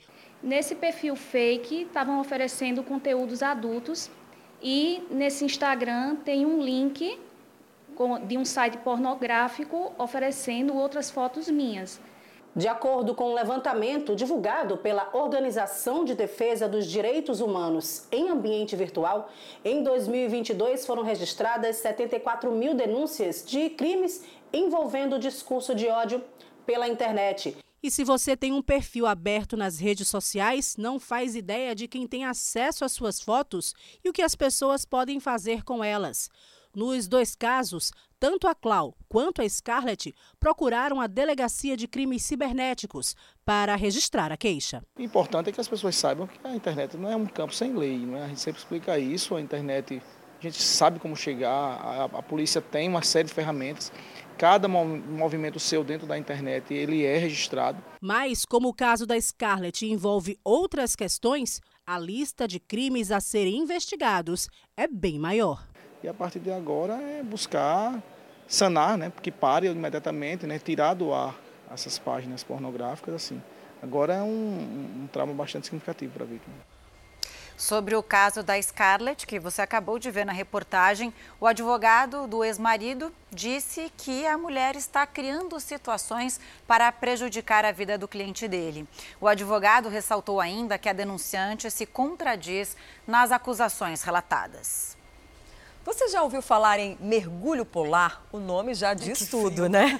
Pular com a cara e a coragem no mar gelado do Polo Sul. Teria coragem, Janine? De jeito nenhum. No quarto episódio da série Viagem ao Continente Gelado, a nossa equipe sente na pele o frio congelante da Antártida. Ela é conhecida como o continente gelado. Mas a gente vai comprovar essa fama sentindo na própria pele. A temperatura lá fora está de zero grau e a da água 2 graus. Afinal, existe uma regra entre os viajantes. Só esteve na Antártida, de verdade, quem já mergulhou nessas águas congelantes. Esse é o tempo para desistir. Chegamos ao quarto dia da viagem ao continente gelado. A essa altura, já aprendemos que o clima daqui é traiçoeiro. Antes de sair, tem que estar bem paramentado para encarar temperaturas abaixo de zero. Aqui existe uma regra, chamada de a regra das quatro camadas. A primeira camada é essa que eu estou usando. É uma blusa térmica. A segunda camada é uma blusa chamada fleece. Terceira camada pode ser um blusão. Quarta camada é um casacão impermeável, já que a gente vai ter contato com neve ou chuva, tem que ser impermeável. E é assim, encapotados, que seguimos em direção à Península Antártica. A gente saiu do navio, por exemplo, com o tempo completamente fechado, nevando muito, muito frio, temperaturas abaixo de zero. E agora, olha o cenário, já é outro, né? Porque o tempo abriu completamente, tem poucas nuvens no céu, solzão já esquentando. O sol pode até brilhar, mas nunca se sabe por quanto tempo. Quando há uma mudança brusca de temperatura assim, é indício de tempestade chegando. E ela chega rápido. Interrompemos nosso percurso e retornamos ao navio. Em alguns minutos de neve, olha como ficou a parte externa aqui do navio. Olha a grossura aqui já, olha aqui. E o pessoal que tá no navio aproveitando, né? Mesmo com neve, mesmo com frio. O pessoal tá na piscina. Hello! Hello! E se você acha esse casal corajoso por encarar uma piscininha aquecida, espere então para ver o que essa turma vai aprontar. Existe uma antiga tradição criada por viajantes que chegavam à Antártida de que, para conhecer, na verdade, esse continente, só há uma maneira: entrar na água. A fila é longa. Nela encontramos o Luiz. Quando de novo eu vou ter a chance de pular no mar da Antártida? Acho que nunca mais. Experiência imperdível. E olha quem está por aqui também. É o Gabriel, depois de exibir a faixa do time do coração no último dos continentes, é hora de ver se essa água é tão gelada quanto falam. Você não pensou que na hora que sair da água vai estar aquele friozão congelante? Aí eu vou pra sauna. Os valentes banhistas não passam mais de 15 segundos dentro d'água. E é claro que para não quebrar essa tradição, já que eu cheguei aqui na Antártida, eu também vou ter essa experiência de me jogar na água. Por segurança, cada um deve colocar essa espécie de cinto. E tem gente, vou te contar, que mergulha usando só esse cinto mesmo. E lá vai o Luiz. Tenta descrever pra gente um pouquinho como é que é essa experiência. Frio. É frio. Cara, é muito frio. Quando você cai na água, o ar acaba e você só quer voltar nadando e, e falta força, cara. É muito frio. O Gabriel ficou de perna bamba depois de cair nessa água fria. É muito diferente do mar de Fortaleza? Muito. Muito? Cara, é muito frio. Tá muito frio? Eu mergulhei, assim que eu subi, eu não senti minha mão, meu pé. E acho que nem a boca direito, né? É. Tá difícil pra falar? Um pouco. Agora não tem mais pra onde fugir. Essa água que tá no meu pé já tá muito gelada. Esse é o tempo pra desistir. Medo.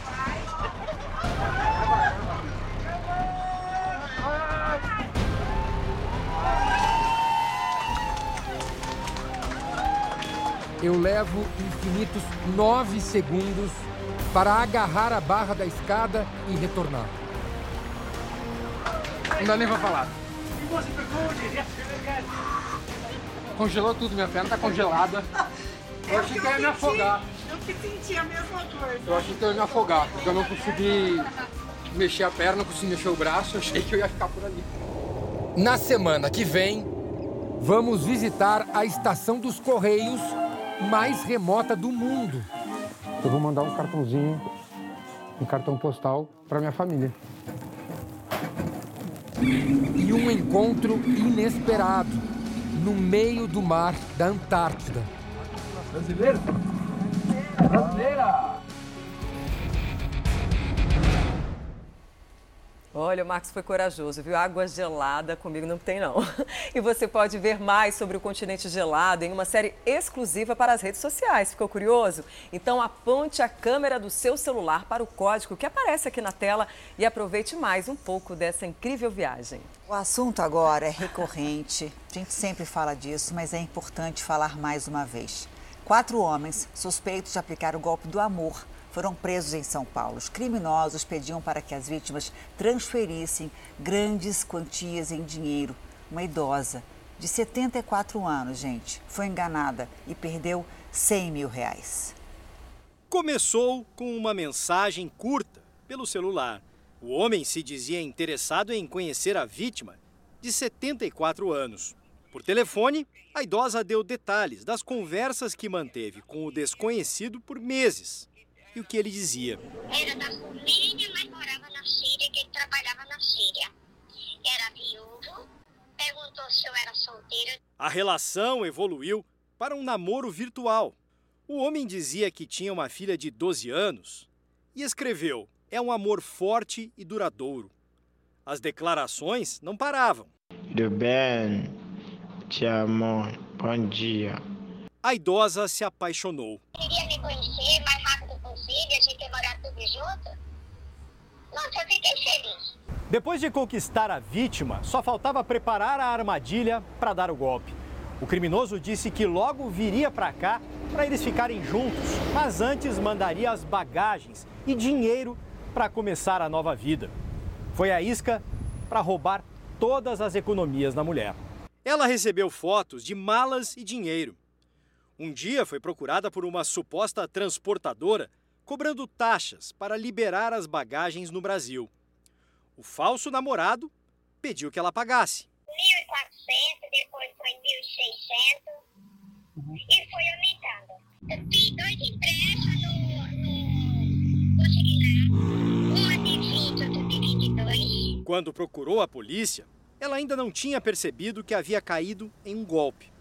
Queria ajuda para liberar as supostas bagagens. Nós tivemos, inclusive, é, um pouco de trabalho é, para explicar que, que o golpe já vinha desde lá daquele, daquele oi, desde aquele relacionamento. Foi a vítima perfeita para esse tipo de golpe. As fotos enviadas para a idosa foram tiradas da internet.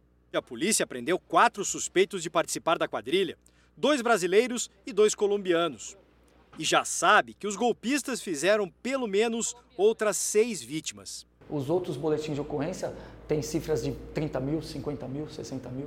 Então, são cifras altas que eles conseguem angariar com esse tipo de golpe. Além da dívida de 102 mil reais, a aposentada agora tem que lidar com a decepção. Triste, porque eu não estou conseguindo dormir. Menores de idade de todo o país poderão fazer viagens internacionais com uma autorização eletrônica. A novidade é uma parceria com a Polícia Federal e permite que os cartórios de notas emitam autorização de forma digital, agilizando o processo. Essa novidade ajuda os menores que viajam sozinhos ou com apenas um dos pais. E esse documento, olha só, pode ser acessado diretamente pelo celular. Gente vai fazer mais um giro pelo país e a gente aterriza, sabe aonde? No Distrito Federal, com a repórter Mara Mendes, para saber a previsão do tempo em Brasília, que tem um céu lindo nessa época do ano também, né? Bom dia, Mara. O sol apareceu por aí já, né? Bom dia. Bom dia, Patrícia. Graças a Deus o sol apareceu, deu o ar da graça, assim como nos últimos dias, mas sempre acompanhado com algumas nuvens. Inclusive, a previsão do tempo é que o dia hoje tenhamos aí períodos nublados. Agora pela manhã faz 22 graus, mas a temperatura máxima pode chegar a 28. Há uma previsão de chuva no fim da tarde, mas, segundo o Instituto de Meteorologia, à noite é de céu aberto. Amanhã segue a mesma previsão: temperatura mínima de 18 graus, máxima de 28 e também o sol novamente dando o ar da graça aqui para quem mora em Brasília para poder curtir esse tempo, esse céu de brigadeiro, né? Esse céu limpo de brigadeiro, porque a gente passou aí uns dias com muita chuva, agora a gente está conseguindo aí sentir um pouco aí do calor do verão. Voltamos ao estúdio do Fala Brasil. Que lugar lindo essa fonte aí. Obrigada, viu, pelas suas informações, Mari. A gente continua viajando, viu, sem sair de casa. Vamos dar uma olhada numa paisagem belíssima. Vamos para a cidade maravilhosa. Olha quem está lá. Anabel Reis, bom dia para você. Como é que fica o tempo por aí? Olá, bom dia Patrícia. Olha, hoje está nublado, só aparece de vez em quando entre as nuvens. Mas isso não significa que não está quente, não. Está bem abafado.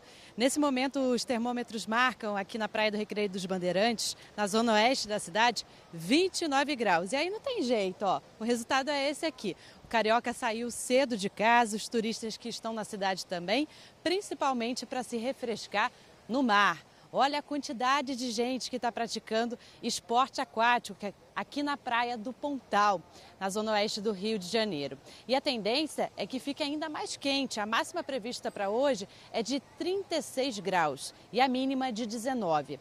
É preciso atenção durante a tarde, porque tem previsão de pancadas de chuva de moderadas a fortes. E nos últimos dias a gente tem acompanhado que essa chuva à tarde tem causado alagamentos e também bolsões d'água. Por isso a prefeitura pediu aí atenção para quem for se deslocar no período da tarde. No domingo o tempo fica bem parecido com o de hoje, com máxima de 35 graus e mínima de 19. Eu me despeço, deixando aí ó, ao fundo a Pedra do Pontal, que deu nome a essa praia que eu estou aqui. Voltamos ao estúdio do Fala Brasil. Que lindo, obrigada Anabel pelas suas informações. E sabe onde está assim azul da cor do mar também? O sul do país, em Porto Alegre, com a Dayana Dalitese. Vamos com ela para saber a previsão do tempo. A gente que combinou aqui na roupa, né? Todas as duas de rosa. E o sábado vai ser colorido por aí também? Bom dia. Bom dia, Patrícia. Bom dia para todo mundo que está em casa. Vai ser colorido e muito quente, Patrícia. Olha, nesse momento aqui em Porto Alegre faz 32 graus. Imagina só, nessa hora da manhã. Hoje a máxima deve chegar aqui na capital dos gaúchos a 37. Amanhã, lá na fronteira com o Uruguai, em Bagé, os termômetros devem chegar a 42. Então é aquele famoso um sol para cada um. E olha, o Instituto Nacional de Meteorologia emitiu um novo alerta laranja aqui no Rio Grande do Sul, que sinaliza o perigo para onda de calor em praticamente todas as regiões do estado, com exceção do litoral. A temperatura então vai ser elevada em todas as cidades gaúchas.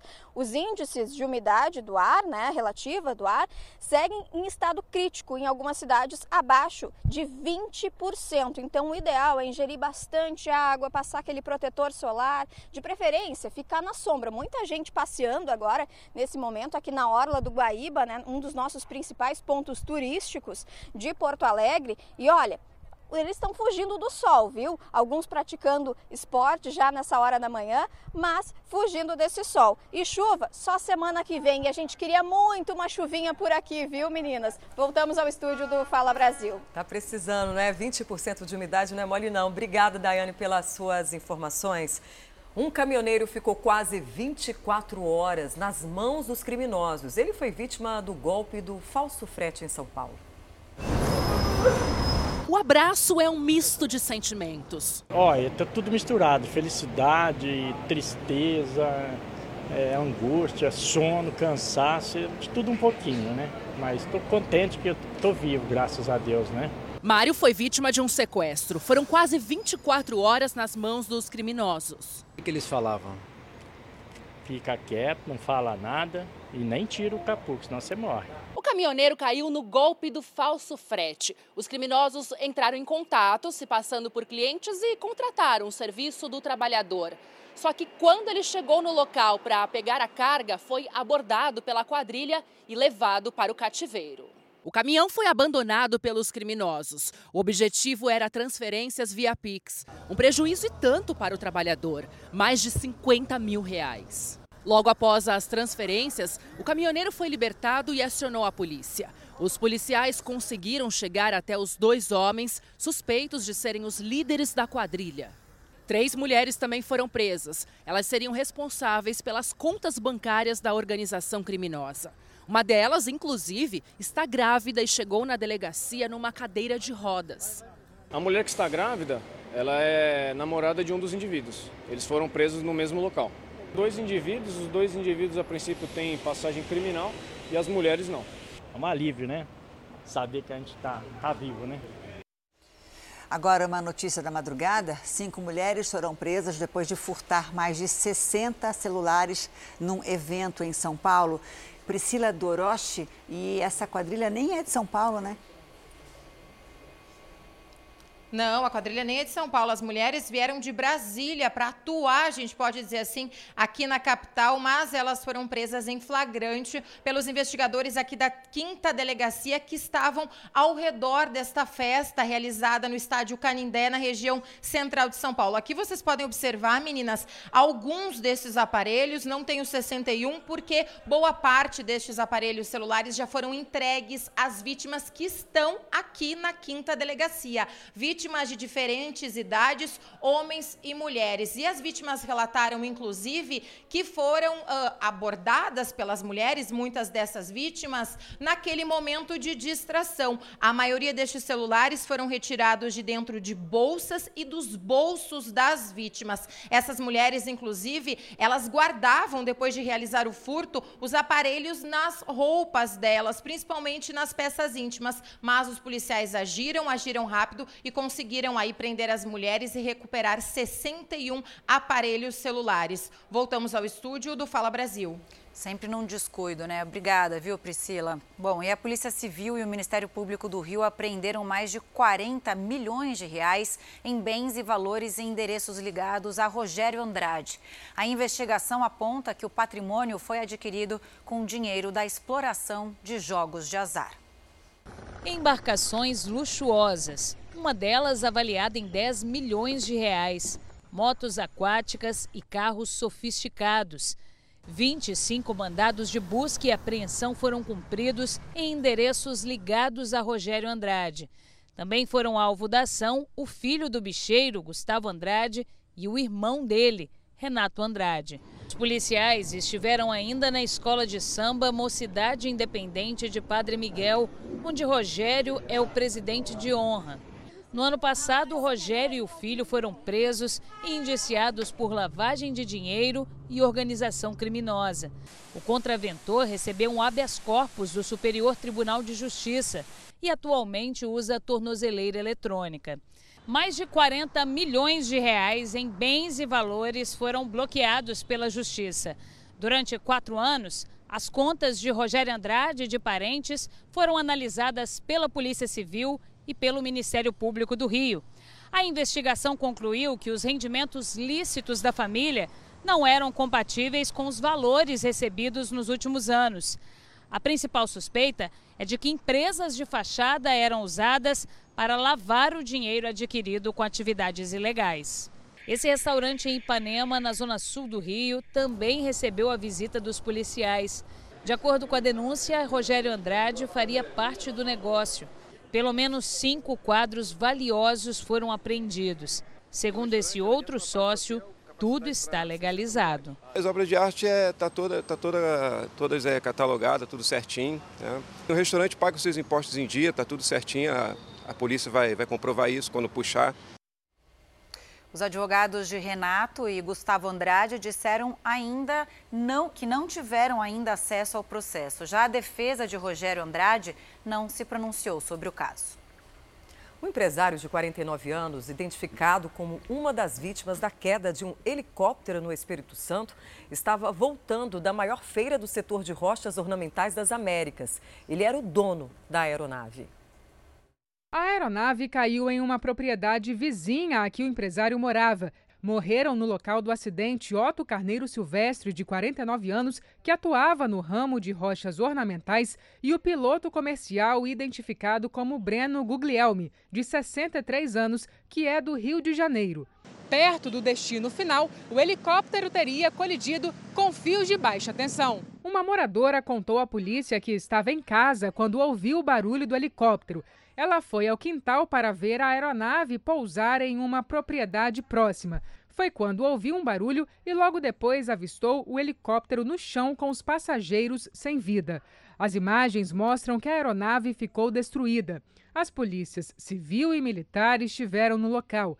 A EDP também foi chamada. De acordo com o Centro de Investigação e Prevenção de Acidentes Aeronáuticos, investigadores já foram acionados para avaliar a causa do acidente. Uma quadrilha de falsos policiais civis foi presa no Rio de Janeiro ao extorquir um comerciante de sucatas. Dias depois da primeira vez que ele foi abordado, o genro dele foi sequestrado pelo mesmo bando. Um dos integrantes da quadrilha é cabo da Polícia Militar. Este comerciante não esquece os momentos de terror que viveu ao ser sequestrado por falsos policiais civis. Davi Márcio foi extorquido pela quadrilha e acusado de ter comprado material ilícito. Aqui é a polícia, você vai pagar ou você vai querer ser preso? Eu falei, mas eu vou pagar por quê? Assustada, a vítima pagou 10 mil reais e foi liberada. Depois procurou a delegacia de Madureira para registrar a ocorrência. Lá na delegacia os policiais falaram, ó, não eram acho que policiais, eram pessoas passando por policiais e fizeram isso com você. O telefone tocou o meu genro, chamada de vídeo, algemado, com um deles acho que segurando o celular e meu genro chorando, apavorado, falando, Márcio, eles querem 5 mil reais. O homem estava em um ferro velho, em Madureira, quando foi abordado por homens vestidos com camisas da Polícia Civil. Ele foi colocado em um carro e durante duas horas ficou refém dos bandidos armados. Aí, enquanto eu fui falando com eles no telefone, eu fui me dirigindo para a delegacia, para 29. A polícia conseguiu resgatar a vítima e prender os criminosos. De acordo com as investigações, a quadrilha de falsos policiais civis sequestrava comerciantes de diferentes bairros do Rio de Janeiro e cobrava resgates de até 100 mil reais. Quatro pessoas foram presas, um dos sequestradores é um cabo da Polícia Militar. A PM confirmou que Kleber de Souza Sanches, de 36 anos, é um dos presos pela Polícia Civil. A corporação disse ainda que vai instaurar um procedimento interno na Corregedoria Geral da Polícia Militar para acompanhar o caso. Conforto e muito luxo. Essa é a combinação que tem convencido artistas e atletas famosos a gastar até 2 milhões de reais numa van. É só para quem pode, né, Janine? Mas não é qualquer van não, viu, gente? A gente foi conferir de perto o que esses três modelos, esses modelos têm de tão especial. Porta automatizada, banco de couro alemão que vira cama, iluminação profissional, persianas acionadas por controle remoto, televisão e a mais alta tecnologia. Tudo isso e mais um pouco em uma van. As regalias e conforto desse modelo automotivo conquistaram o meio artístico e jogadores de futebol. Muitos agora estão trocando os carrões por esse brinquedinho. Aí vamos dar uma volta então? Bora. Testar esse conforto? Vamos lá. Este empresário, dono de uma loja de carros em São Paulo, diz que a Jetvan, como é chamada, tem todo o luxo e modernidade dos veículos importados, porém mais discreto e proporciona comodidade. A gente não vende um carro, a gente devolve o tempo para ele, né? No dia a dia, vamos supor, atleta que pratica, compra muito esse, esse tipo de carro, que tá virando uma febre entre eles, né? É, o cara passa uma, duas horas no trânsito, em vez de ele estar tá dirigindo, ele tem um motorista e acaba que aqui ele vai se recuperando, ele vai jogando videogame, vai tirar a televisão dele. Esse tipo de veículo é como se fosse um jato sobre rodas. Todo esse requinte, conforto, nem parece que estamos dentro de uma van. É como se estivéssemos em um avião particular. E é bem exclusivo. O cliente pode customizar como quiser. O atacante corintiano Roger Guedes comprou uma Jetvan recentemente. Gastou cerca de 700 mil reais para deixar o veículo do jeito que queria. Os cantores Marrone e João Gomes também estão interessados no modelo e já fizeram até testes para avaliar o automóvel e seus acessórios. Mas a Jetvan não vem pronta. O veículo é entregue com equipamento simples, como um apartamento na planta, e só então começa a transformação. Primeiro é feita a troca de todo o acabamento, tem a blindagem e, por último, a decoração. Todo o processo pode levar até nove meses para ficar pronto.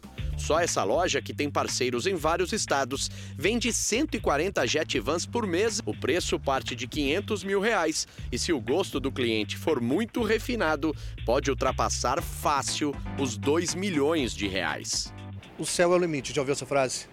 Então, dentro desse carro, vocês vão ver que coisas maravilhosas você pode ter e adquirir com o nosso trabalho e um requinte internacional. Além da venda, a Jetvan pode ser alugada por dia. Um modelo sofisticado com motorista e segurança sai em média 7 mil reais. E quem não queria um desses pelo menos por um dia?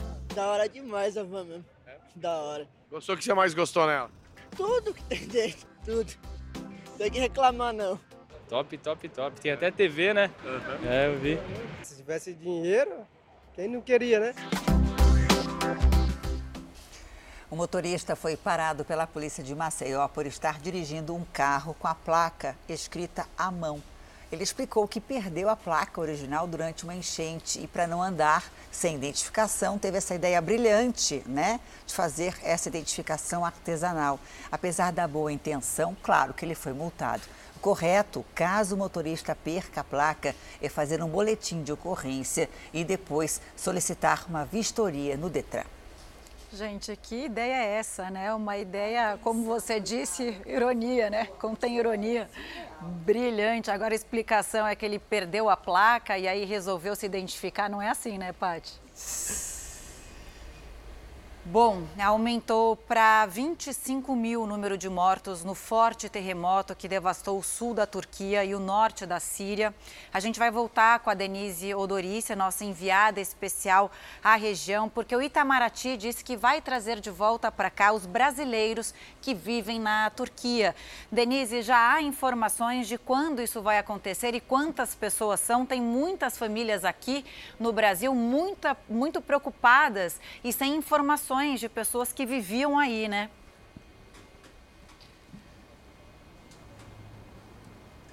Camila, segundo o governo brasileiro, 17 pessoas procuraram a embaixada pedindo ajuda para serem repatriadas ao Brasil, que foram afetadas de alguma maneira pelo terremoto. O retorno ao Brasil acontece a bordo da mesma aeronave da FAB que trouxe a missão humanitária brasileira para a Turquia. E a previsão é que esse avião com essas pessoas cheguem ao Galeão, a base aérea do Galeão, ainda na noite de hoje. Uh, a, o chefe do Serviço Humanitário da ONU também visitou uh, algumas das áreas afetadas. Ele descreveu os tremores como o pior evento em 100 anos na região. Mas diz também que a resposta ao desastre tem sido admirável. E, segundo ele, este é o primeiro, terremoto, o primeiro terremoto durou 65 segundos. Isso é importante para a gente ter uma noção né, de por que, que foi tão destruidor. E o segundo veio 12 horas depois. Esse tremor durou 45 segundos. A Turquia fica numa das zonas sísmicas mais ativas do mundo. Obrigada, Nerise, pelas suas informações. Policiais militares impediram que um caminhão que transportava carnes fosse roubado. O motorista saiu buzinando e chamou a atenção de quem passava pela região. Era mais um dia de trabalho do Marcos e do Alcides. Eles fazem transporte de cargas e traziam carnes em duas carretas de São Paulo para o Rio de Janeiro. Até que já próximo ao destino, Marcos foi abordado por um criminoso em uma moto. Ele parou do meu lado, né? Me apontou a arma e pediu para mim acompanhar ele.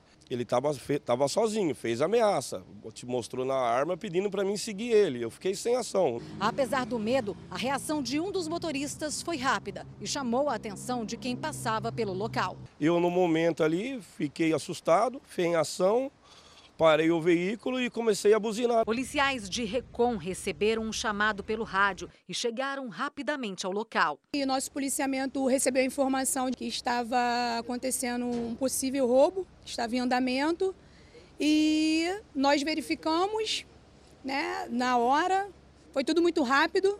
Durante a abordagem policial, o motociclista fugiu. As duas carretas de carne foram recuperadas e encaminhadas à cidade da polícia. Você vai conhecer agora uma celebridade que está fazendo sucesso pelas ruas da Zona Leste de São Paulo. Mas eu já aviso que é uma famosa enorme. Ela pesa 300 quilos. Quem será ela, hein? A repórter Mônica Simões foi até lá conhecer essa estrela do bairro. Hoje eu vou contar uma história de uma personagem irreverente. Ela pesa 300 quilos, come de tudo e é uma celebridade na Zona Leste de São Paulo. Vou dar uma dica: ela é símbolo de um time de futebol. Ah, ficou fácil, vai? Quer conhecer essa história? Vem comigo!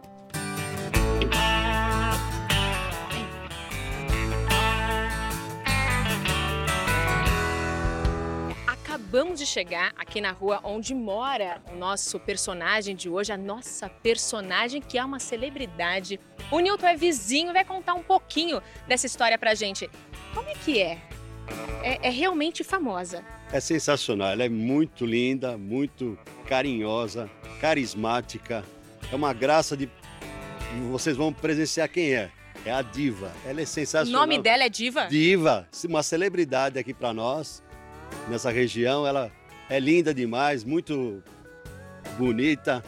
Enfim, ela é muito carismática. Vocês vão ver daqui a pouco. É a é. sensação. Eu tô achando que é sensação mesmo. Ela é muito, é muito. Ela é, por onde passa, é, ela desfila. Ela desfila aqui. Severino! O Severino? Quem é o Severino, Severino, hein? Severino, vocês vão conhecer também. É uma pessoa sensacional também. Muito agradável. ele é é demais, vocês vão conhecer. Severino, faz favor. Gente, pera aí um pouquinho. Para tudo que eu tô vendo galo, tô vendo pato. Quem mais que eu vi aqui? Gente, eu tô vendo a diva. Eu tô vendo a diva. A diva é enorme. Severino do céu, com vocês, a diva. Diva! Oi, diva! Oi, diva! Gente, ela é enorme! 300 quilos e mais ou menos, olha lá. Ela deita, queria, ó. Se eu mandar deitar, deita. Ó, ela deita, gente. Essa porca linda e carinhosa tem um ano de idade e mora neste terreno de mais de 300 metros quadrados. O tutor é o Severino e ele dá aquele banhão na diva pra gente levar a celebridade pra passear. Quando eu quero sair com ela assim na, num lugar, na padaria, eu gosto de passar uma aguinha nela. Você passa uma aguinha dela pra ela ir cheirosa. É, é verdade. Todo mundo conhece a diva? Todo mundo, todo mundo. A diva, então, é bem tratada. Graças a Deus. Ai, meu Deus. Temos uma porquinha de símbolo e é uma super porca. Então o símbolo do bairro é a diva? É a diva. Todo dia que eu passo aqui eu vejo ela. O que você acha? Eu tenho vontade de pegar ela e abraçar, que ela é tão fofinha. Não é, menina? A diva alegra a gente. Alegra por quê? Porque é bonita ela. A diva é linda. Vai ficar mais famosa ainda. Vai ficar mais famosa ainda. E a diva é tão famosa e querida que eu garanti o almoço da equipe. Até aqui, ó, trazendo almocinho pra Almocinho? É, almoço e janta. Será que tem almoço e janta para repórter também? Tem, aqui dá para todos. Ah, depois da reportagem eu vou bater na tua casa. Com certeza, Posso? estarei de portas abertas para recebê-los. É, mas eu demorei para fazer amizade com a diva. Dá uma olhada.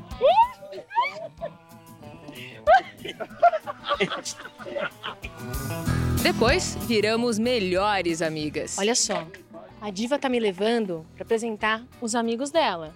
Porque ela tem vários. Quer só dar uma olhada? Ó, marreco. Tem, tem muito pato. Tem ali um galinho. Além de gato, cachorro, todo mundo vive em total harmonia por aqui. Eu não tô acreditando nessa cena. Ela vai entrar no quarto dela.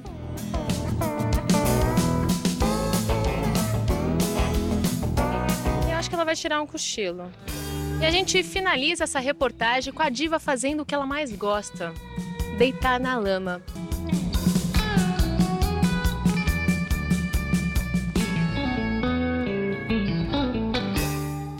Agora imagine o susto de uma grávida que descobriu no primeiro ultrassom que ela ia ser mãe de quadrigêmeos. E olha que ela já tinha outras duas crianças.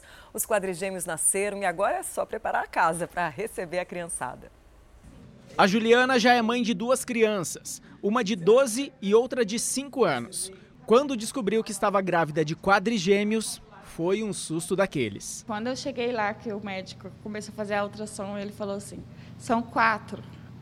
Eu não acreditei, eu falei, impossível, quatro, ele falou, são quatro bebês. E eu fiquei assim, eu me entrei pânico. Maria Vitória, Gabriel, Rafael e Samuel nasceram prematuros de 28 semanas e desde o ano passado já eram acompanhados pela equipe médica, que se emocionou de participar do parto é uma ocasião provavelmente única. Tá? Muito dificilmente eu vou ver isso de novo na minha vida. Uma gestação como a da Juliana é rara de acontecer de forma natural. Dessa forma, o fator genético é o que falou mais alto. Em 20 anos, esse é o primeiro caso de quadrigêmeos aqui em Cascavel. Como a chegada foi inesperada, o caso movimentou vários setores do hospital universitário. Dois bebês precisaram ser transferidos para a maternidade de Pato Branco assim que nasceram. Os outros dois estão improvisados em incubadoras de reserva e aguardam vaga para transferência. Pensar que daqui uns dias, uns tempos, já tem quatro ali pequenininhos correndo no meio da casa também. E o Fala Brasil edição de sábado fica por aqui. Obrigada pela companhia de vocês e de vocês, meninas. Um ótimo fim de semana. Foi ótimo. Mais notícias ao vivo no Balanço Geral, a uma da tarde. A gente se vê, hein? Você fica agora com The Love School. Boa tarde para você. Aproveite e se cuide. Tchau, tchau.